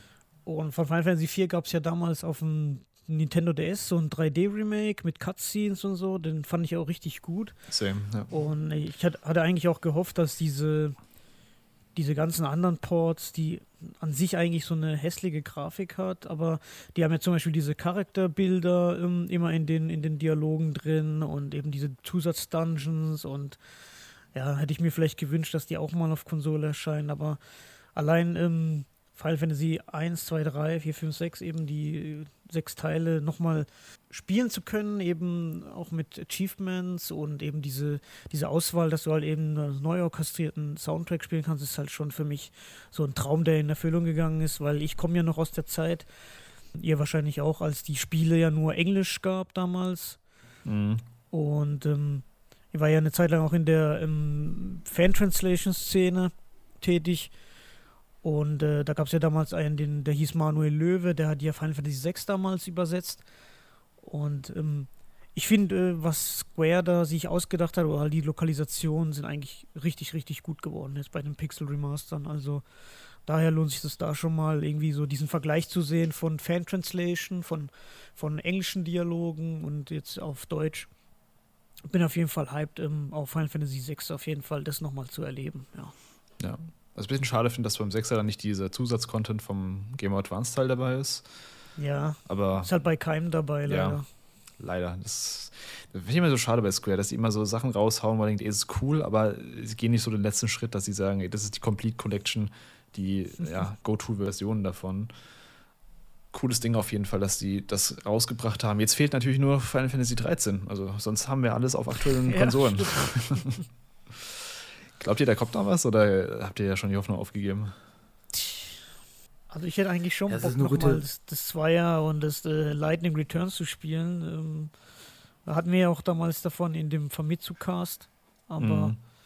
äh, ich weiß es nicht. Ich fand die Spiele an sich nicht so schlecht, wie die viele Leute behaupten. Und ähm, die, die haben jetzt, äh, jetzt ein bisschen auf ihrem offiziellen Kanal so irgendwas wegen dem Jubiläum und wegen Snow irgendwas am Winter und so ein bisschen äh, Sachen rausgehauen, aber ich, ich weiß es nicht, keine Ahnung, ob da überhaupt noch was kommt. Kein Plan. Ja, ich würde es mir auch wünschen. Also ähm, ich fand die Trilogie jetzt auch nie so schlecht, beziehungsweise den, vor allem den Erstling auch nicht so schlecht, wie er mal halt gern gemacht wird. Hm, ich finde auch so mittlerweile bekommt die Lightning-Trilogie viel mehr positive Resonanz. Ja. So irgendwie, ne, es ist ja immer so, wenn genug Zeit verstrichen ist, so dann nehmen die Leute das halt alles viel positiver wahr. Ich bin mir jetzt eigentlich nur nicht mehr sicher, so mit jedem Monat, der verstreicht, ob da jetzt noch was kommt, weil eigentlich wäre es so schon in der PS4-Zeit eigentlich Zeit gewesen, so ein Remaster zu bringen, so eine Remaster-Trilogie. Und je mehr Zeit verstreicht, desto mehr müsste man eigentlich schon weiter an der Lightning-Trilogie arbeiten. Ich meine, ja, es ist halt, ich weiß auch nicht, woran es jetzt genau liegt, ob es jetzt die, einfach die an der Resonanz lag, dass halt viele keinen Bock auf die Lightning-Trilogie hatten, oder es vielleicht auch an dadurch lag, dass man das Spiel halt primär für die PlayStation 3 entwickelt hatte und was dann wieder eine Portierung schwerer machen würde. Ähm, ja, das ist halt immer, mm. immer so ein Problem. Oder ob man sich auch sagt, hey, ähm, ihr könnt es auf Steam spielen. Ja, also das, das muss reichen. Das ist halt auch eine Sache, die sind halt alle auf Steam erhältlich. Also ich weiß auch nicht, woran es da liegt, dass die dann nicht auf die aktuellen Konsolen portiert werden können. Ob da einfach die Ressourcen nicht da sind, ob da einfach die, die Priorität gerade nicht liegt im Fokus, keine Ahnung. Also ich glaube schon, dass es irgendwann noch kommt. Aber ähm, ich weiß nicht, ob man da in absehbarer Zeit mit rechnen sollte. Und äh, ja, das Final Fantasy 9er Remake steht ja auch noch aus. Also, das wurde nicht mal angekündigt bisher. Also, da ist viel im, in der Mache aktuell. Dann sind wir jetzt mit denen durch, die ihr gezockt habt. Und, aber es gab ja viel mehr in dieses Jahr, haben wir schon gesagt, dass da super viel erschienen ist, super viel Interessantes auch, super viel, wo wir nicht zugekommen sind. Und äh, ja, Dustin, fang du mal an. Gab es da irgendwelche Titel, die du besonders ja, bereust, dass du die nicht gespielt hast oder die besonders hoch auf deiner Liste jetzt stehen? Genau, ich will es echt kurz machen, weil ähm, du musst es ja auch immer mit Gameplay unterlegen und ich will dir da nicht noch mehr Arbeit zumuten. Und ich meine, der Cast geht jetzt auch echt lange. Es gab so ein paar Titel, die ich gerne noch gespielt hatte. Ich bin ja immer so ein Freund von äh, 3D Jump'n'Runs oder Jump'n'Runs generell. Und da gab es auch ein paar coole Titel. Zum, zum ersten kam im Januar SpongeBob Cosmic Shake raus, welches dann der Nachfolger. Habt ihr das gespielt? Ne, wahrscheinlich nicht. Das ne? Remake oder den neuen? Nee, jetzt dieses neue. Nee. Das neue? Nee, noch nicht. Nee, Dito, genau. Ähm, das weil als es rauskam, hatte ich noch nicht die Zeit dafür. Und jetzt, wo ich theoretisch Zeit und Bock hätte, äh, ist es einfach nicht im Sale so. Also ich habe da mm. keine Lust, jetzt noch irgendwie 40, 50 Euro zu bezahlen.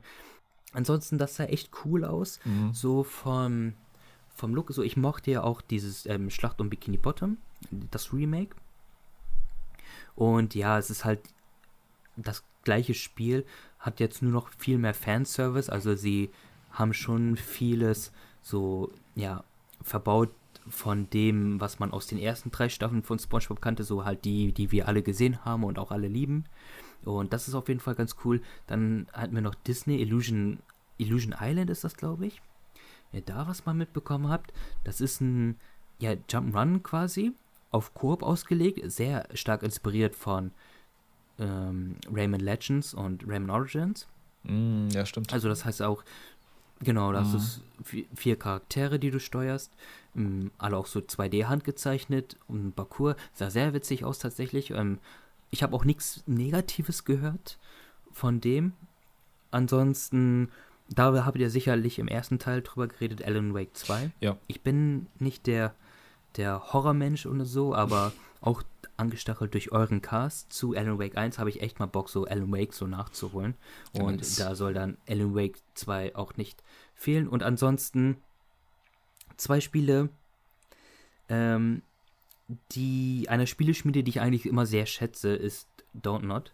Mm. Und die haben, was das Witzige ist bei denen so, die irgendwie entwickeln die jetzt am laufenden Band, aber machen überhaupt kein Marketing für ihre Spiele. Also die hauen Spiel nach Spiel raus. Aber das, irgendwie ist das total in der Versenkung verschwunden. Also dieses, dieses letzte, was sie jetzt rausgebracht haben, Gisson, glaube ich, spricht man das aus? Genau, ja.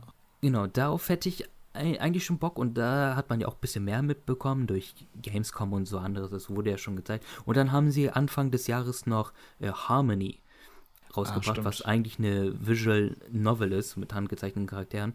Und ich muss sagen, ich habe eigentlich, also Dortmund hat immer so ein gewisses Grundvertrauen, weil so die meisten Titel sind halt nicht scheiße. Und das ist halt schon so der gemeinsame Nenner, wo ich mich drauf verständigen kann. Also deswegen so, das wären die Titel, ähm, die ich auf jeden Fall noch nachholen möchte. Ja, nice, ja. Download hatten wir es ja auch schon im Vorschaucast, dass die echt sich inzwischen ziemlich weit streuen, was äh, neue IPs angeht.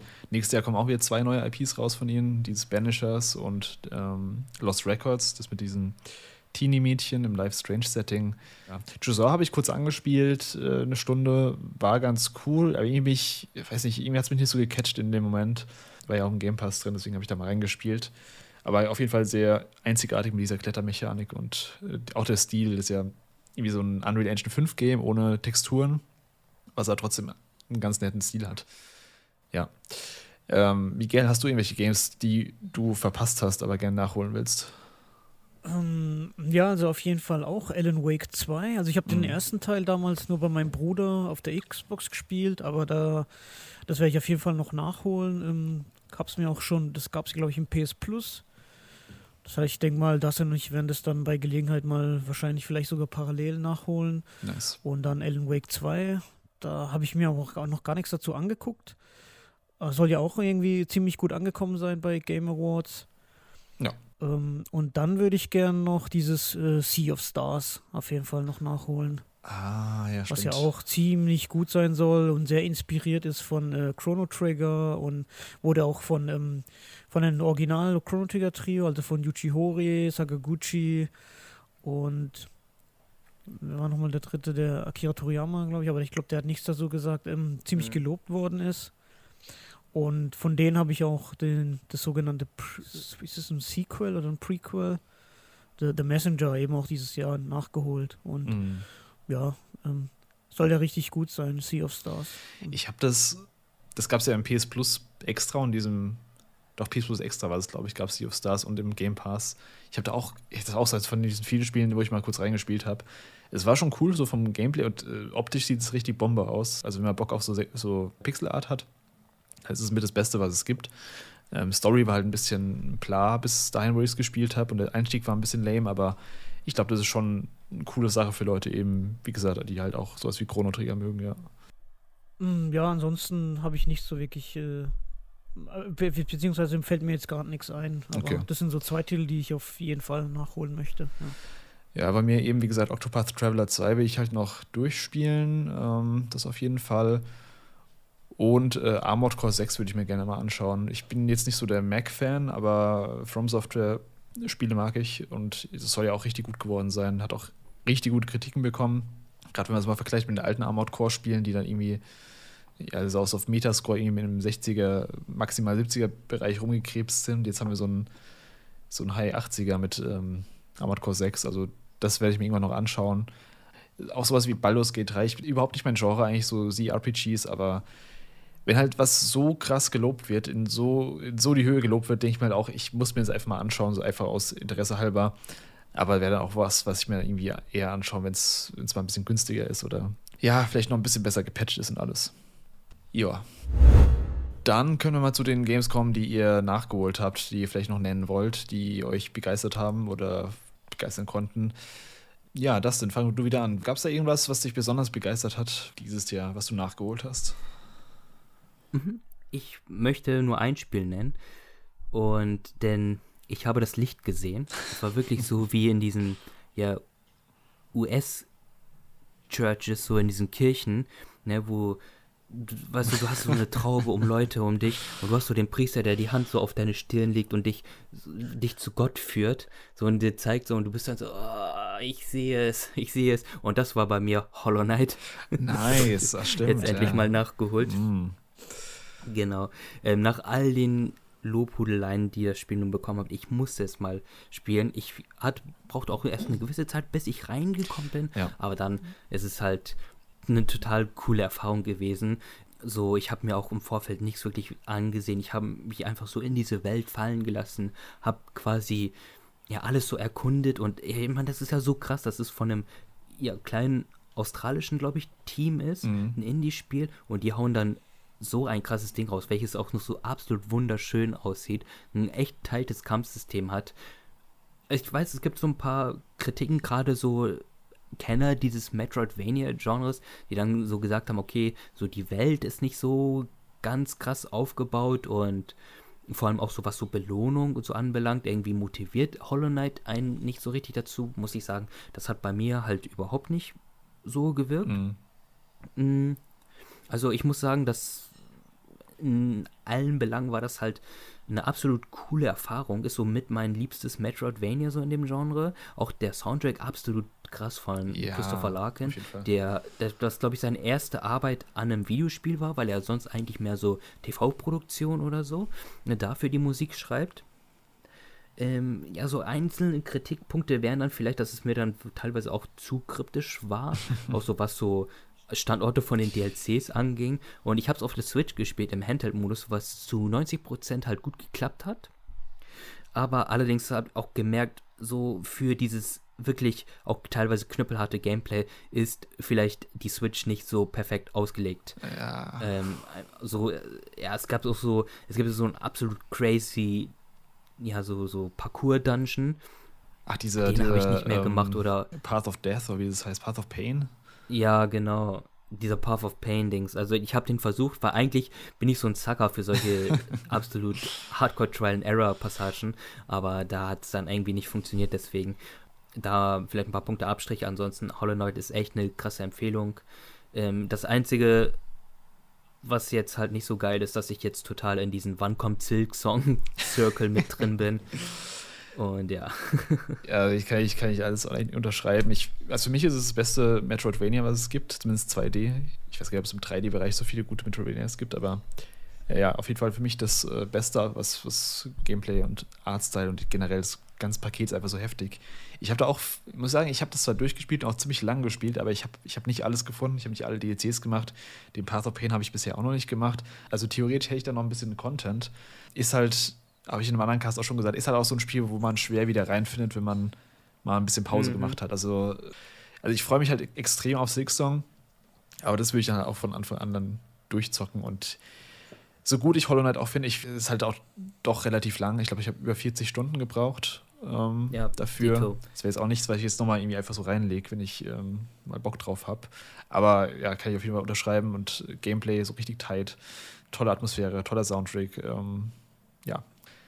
Miguel, hast du ein Game, was du nachgeholt hast, was du richtig gut fandest?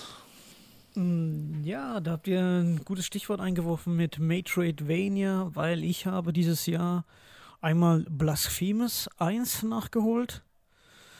Und das ist zwar, ist so, man kann sich das vorstellen wie ein Dark Souls in 2D mit Pixel-Grafik und eben Metroidvania, aber schon so das Schwierigkeitsgrad von, von den Souls-Spielen. Und ähm, ich fand das Spiel mega dafür, dass es eher so, ja, wie soll ich sagen, eher so unbekannt ist, sage ich mal. Also vor allem als Spanier, es wird von dem von spanischen äh, Entwicklerstudio mm, entwickelt. Und ähm, der Soundtrack ist auch der Wahnsinn, viel mit so Flamenco-Gitarren und, und ähm, von der Thematik her ziemlich düster auch, mit, mit den Sünden und also auf jeden Fall ein Blick wert, ist er schon ziemlich knackig auch teilweise auch. Ähm, kam jetzt auch der zweite Teil raus, der sich nochmal um einiges verbessert hat. Ähm, und für einen schmalen Taler auch, ähm, wenn man auf so Metroidvania-Spiele steht und eben so ein bisschen die, diese, diese masochistische Ader hat von Dark Souls, dann kann man sich das Spiel auf jeden Fall geben. War wirklich interessant auch. Auch die Story ein bisschen mehr so verwoben über mhm. Items mhm. und sowas. Ähm, hat mich sehr positiv überrascht, das Spiel. Und dann habe ich eben durch dieses, den Release von Sea of Stars, da hat mir der Dustin wieder mir was wieder schmackhaft gemacht und zwar das Spiel The Messenger. Das ist von dem gleichen Entwicklungsstudium, Sabotage Studios oder wie die heißen und fungiert eigentlich, also Sea of Stars fungiert eben so eine Art als Prequel und spielt in der gleichen Welt. Nur ist äh, The Messenger eben was ganz Besonderes, weil das Spiel du spielst halt so ein Ninja, ist halt ziemlich so von Ninja Gaiden inspiriert, aber nicht ganz so schwer, hat auch ähm, sehr gut platzierte Checkpoints und das Spiel, was so, das Spiel so besonders macht, ist, ist halt so ein Retro-Look, also auch so pixelmäßig, so Nintendo-Grafik, sag ich mal.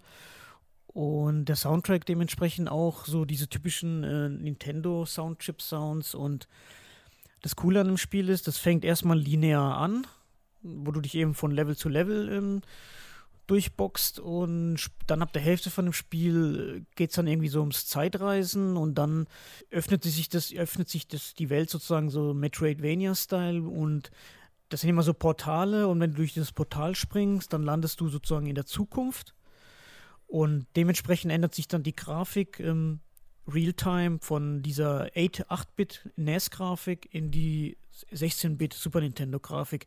Und dementsprechend ändert sich auch dann der Soundtrack, wo dann irgendwie Instrumente dazukommen mm. und andere Sounds und so weiter. Und durchbricht auch so ein bisschen so die vierte Wand bei den Dialogen, weil du hast dann immer so so, ein, so einen kleinen Laden, in den du reingehen kannst und kannst du dann äh, dementsprechend ähm, Items kaufen oder Ausrüstungs bekommst auch so Zelda-mäßig auch so verschiedene Items immer im Laufe des Spiels.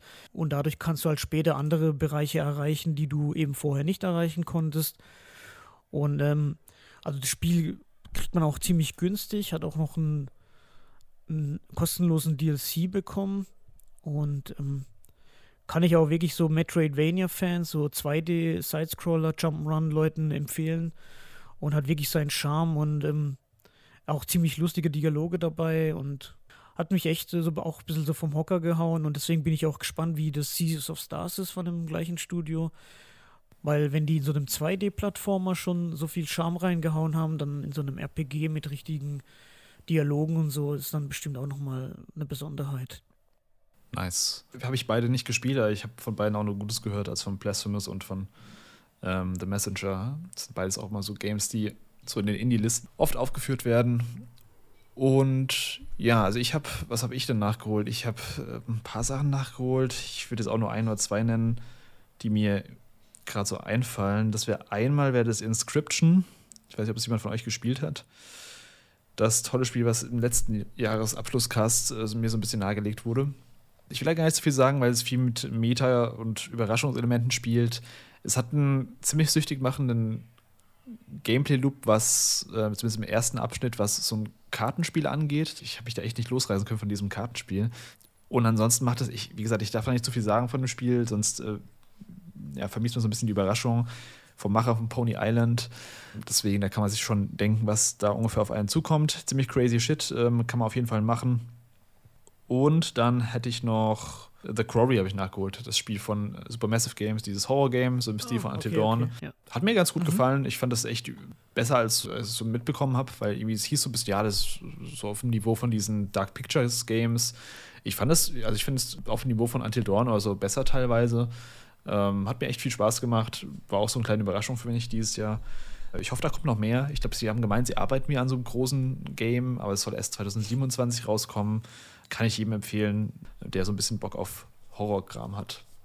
Also ich fand Until Dawn äh, von den Schockmomenten besser wie The Crowry, aber The Crowry fand ich auch richtig gut. Also ich habe ja auch noch äh, von dieser Dark Pictures äh, Anthology habe ich auch noch zwei Teile zu nachzuholen. Mhm. Und ich finde eigentlich so für diese für diese Art Spiele sind Supermassive Games eigentlich richtig gut dabei. Also ich finde, die machen dann einen soliden Job. Manchmal auch nicht so gut äh, technisch anscheinend soll dieses Man of Medan, glaube ich, oder irgendeins von dem äh, soll dann technisch äh, unter aller Sau sein, weil es total verbuggt ist und so. Also da hatte ich bei The Query ähm, keine Probleme und ja, die äh, Geschichte, die ich jetzt hier nicht auch spoilern will, fand ich eigentlich auch ganz gut und interessant. Ja, ja, kann ich, kann ich zustimmen. Also ich, ich habe auch noch einige von denen nachzuholen. Ich glaube, die meisten sogar von denen.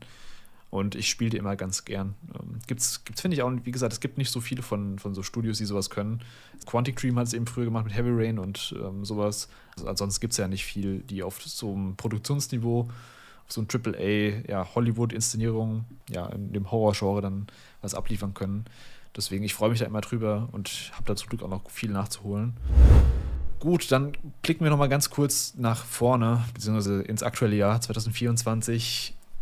Ich meine, klar, es gibt einen Elefanten im Raum, den können wir auch gleich nennen, aber gibt es irgendwelche Games, die wir, äh, auf die ihr euch besonders freut dieses Jahr? Äh, super viele eigentlich. Also die ersten drei Monate sind da schon vollgepackt. Ähm, einerseits äh, Yakuza Infinity Infinity Wealth natürlich, welches ich natürlich, welches ich dann im August noch nicht spielen werde, weil das halt echt so ein Klopper sein soll. Aber es spielt ja auch diesmal in Hawaii und ich denke mal im Sommer kommt so ein Hawaii-Setting auch ganz cool. Ansonsten, ich habe immer, also die Tekken-Serie wird immer einen Platz in meinem Herzen haben und auch jetzt letztens die Tekken 8 Demo, die war halt super geil und da habe ich extrem Bock drauf. Mhm. Ähm, auch dementsprechend, auch aus Zeitgründen wird es dann nicht zum Release auch weil ich, keine Ahnung, ob ich 80 Euro so dafür zahlen will, aber es sieht natürlich echt cool aus, hat ein Teil des Gameplay. Es scheint auch wieder ziemlich einen Fokus auf die Story zu haben und Story-Modus. Ich bin ja immer jemand so, der ja einfach Bock auf die Tank-Story hat. Deswegen, das ist, dann haben wir noch äh, Persona 3, das Remake. Mm.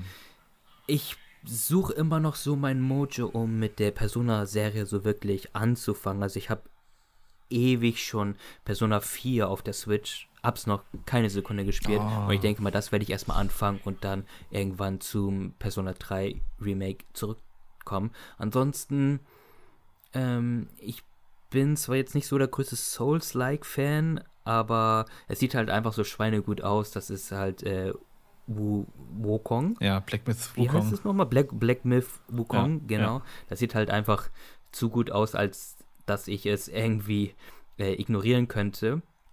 Ansonsten haben wir noch einen kleinen Geheimtipp.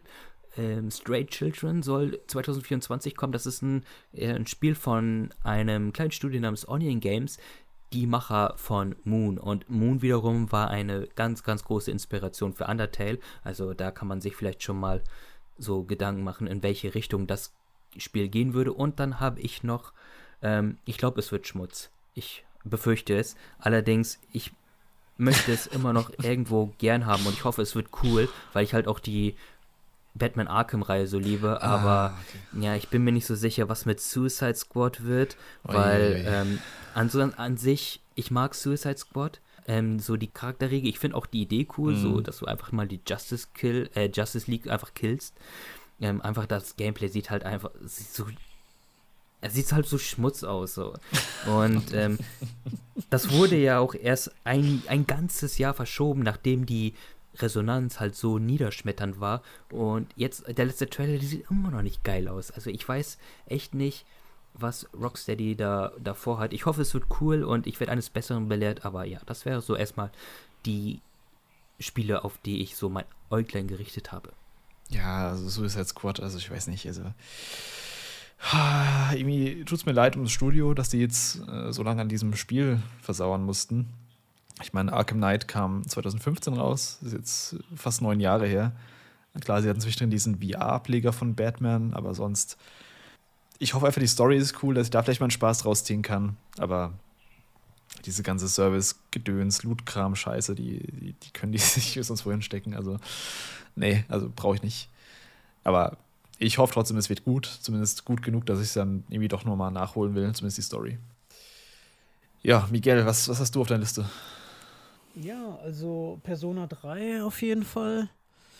Ähm, dann, was also Yakuza natürlich auch, also Like a Dragon, Infinite Wealth, aber ähm, seit dem siebten Teil bin ich so ein bisschen skeptisch, weil ich fand den ich, ich, so, so sehr so charmant, diese RPG-Kampfsystem und so weiter ist. Ich fand das gegen Ende, hat mich das nur noch angekotzt.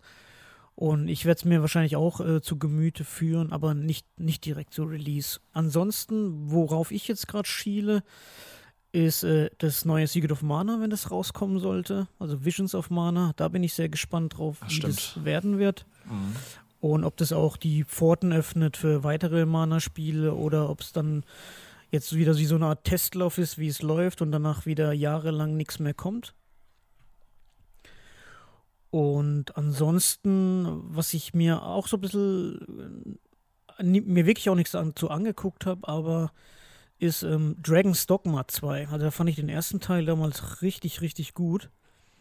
Und ähm, ja, ich bin mal gespannt, wie das so wird. Ich werde es mir auf jeden Fall mal im Auge behalten, aber so, so richtig hype bin ich auch noch nicht drauf. Muss man erstmal gucken, was da noch, was da noch gezeigt wird. Ja, und ansonsten äh, den einen Titel, den wahrscheinlich alle drei hier am meisten im Blick haben. Ja, auf den freue ich mich halt am meisten, ja. Ja, ja, bei mir, ich hab's, also ihr habt eigentlich schon alle Titel genannt. Persona 3 Reload auf jeden Fall.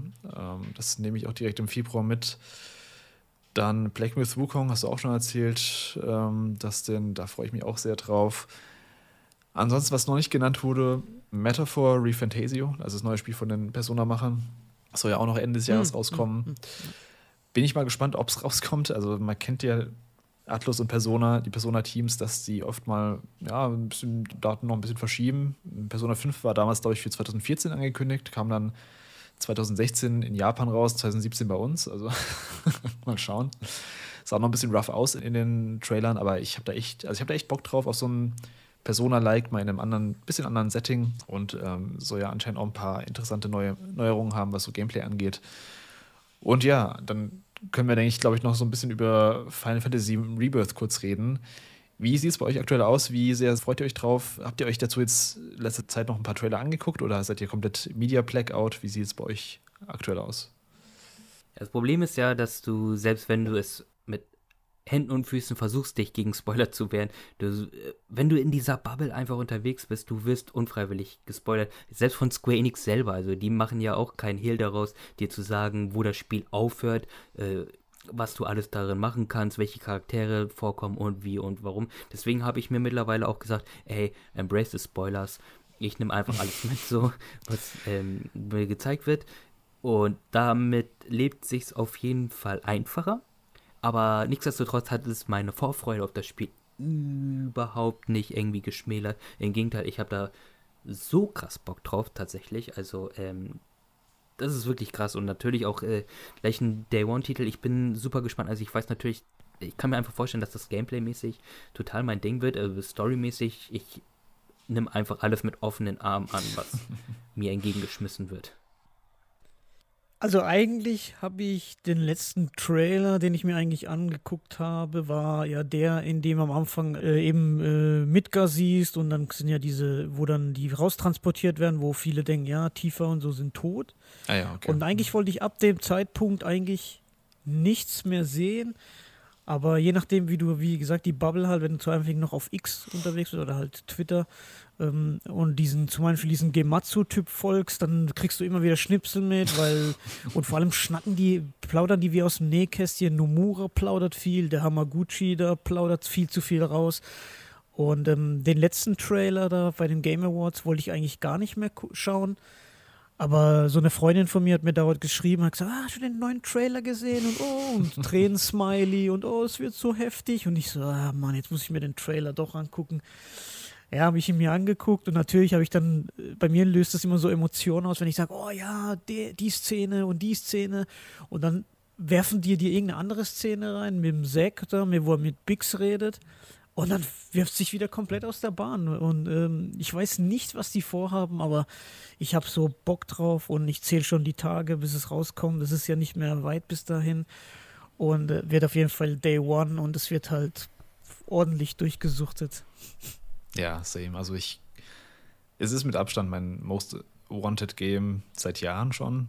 Und ich finde auch alles, was sie dazu zeigen, alles, was sie dazu gesagt haben, hört halt einfach richtig. Also es hört sich an, als würden sie es einfach komplett nailen, das Spiel. Also wirklich, wie sie die Welt aufbauen, wie sie die Story erzählen, wie sie es inszenieren, wie sie die Charaktere umsetzen.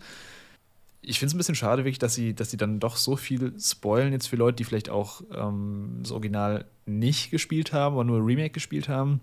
Zum Beispiel ähm, die Szene mit ähm, Dine im Gefängnis unter. Mhm ja, äh, ja. Da haben sie direkt gesagt, wer das ist und was seine Beweggründe sind in, in einem Tweet. Da dachte ich auch so, okay, also das, das war ein bisschen unnötig jetzt. Das ist ja eigentlich ja. so ein Twist, dass man sagt, ah, krass, okay, das passiert, der ist das und äh, daher kommt das und das. Und ja, aber ich glaube, solange man jetzt nicht den, den Launch-Trailer sich anschaut, den werde ich nicht ganz sicher nicht anschauen, wird man noch ein paar Überraschungen haben und selbst, ich meine, den meisten Kram, den kennt man ja schon. Das Interessante ist ja eigentlich dann wirklich, wie sie es umsetzen, das Bekannte, und was sie dann halt obendrauf halt mit Zack und so erzählen und wie sie das alles zusammenführen. Aber ich glaube, das wird heftig abgehen, das Spiel.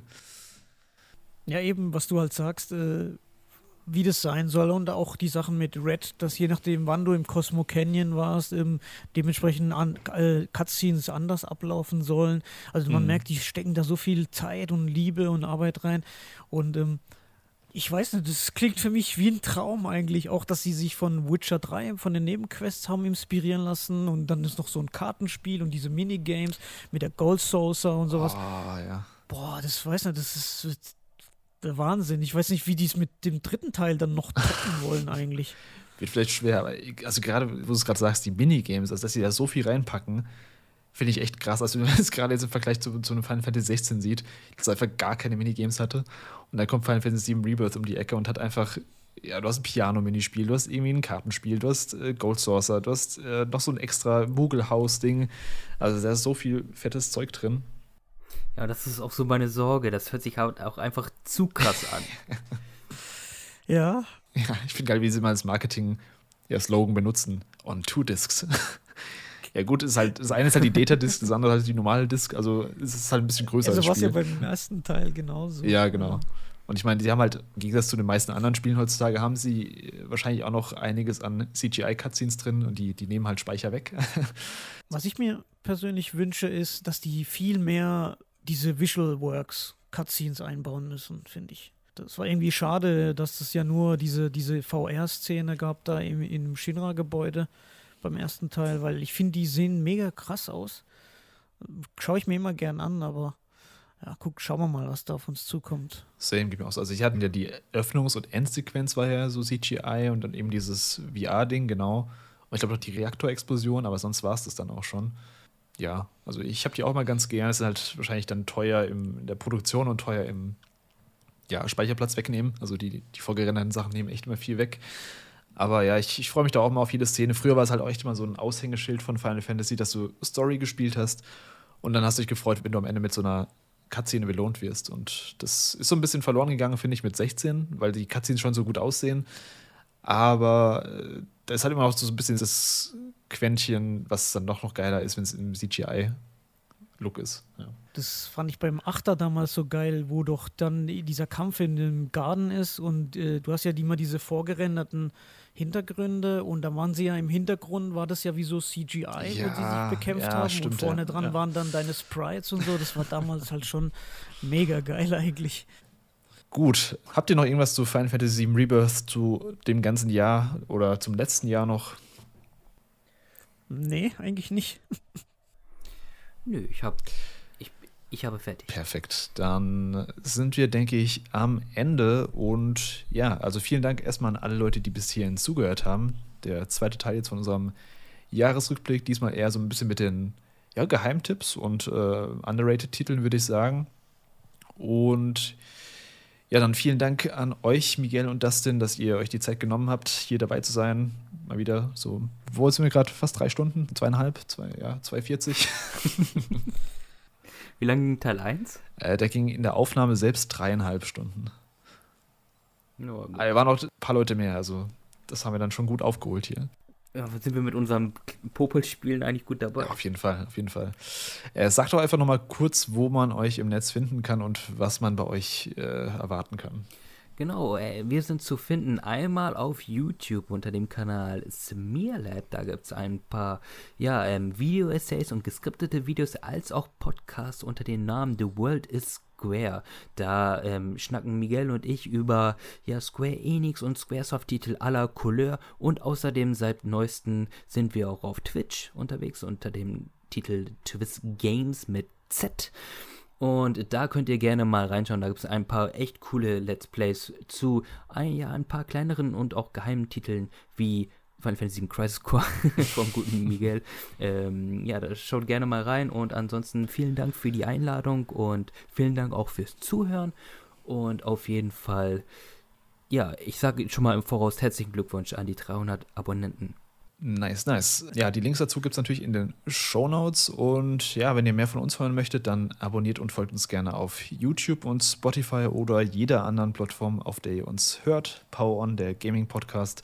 Ja, dann hören wir uns auf jeden Fall beim nächsten Mal. Wir hören uns wahrscheinlich auf jeden Fall beim nächsten Mal spätestens dann zum, äh, zu Rebirth. Ja, ich hoffe, ich hoffe doch. Ja, auf jeden Fall. Ne? Im Februar und ich, dass ihr auch eure Hausaufgaben macht, denn es ist nicht mehr lange. Ähm, ihr habt nicht mehr viel Zeit, um Crisis Core und Final Fantasy VII Remake nochmal zu spielen. Plus den DLC, versteht sich. Ja, Re Remake will ich irgendwie auf jeden Fall nochmal spielen eigentlich, aber ich weiß nicht, ob ich dazu kommen werde. Ähm, und dann gilt es natürlich auch, den dreieinhalb Stunden Cast zu toppen von Final Fantasy 16. Also mal schauen. Ja, wir hören uns dann beim nächsten Mal. Haut rein. Bis dann. Bye, bye. Ciao, ciao. Tschüss.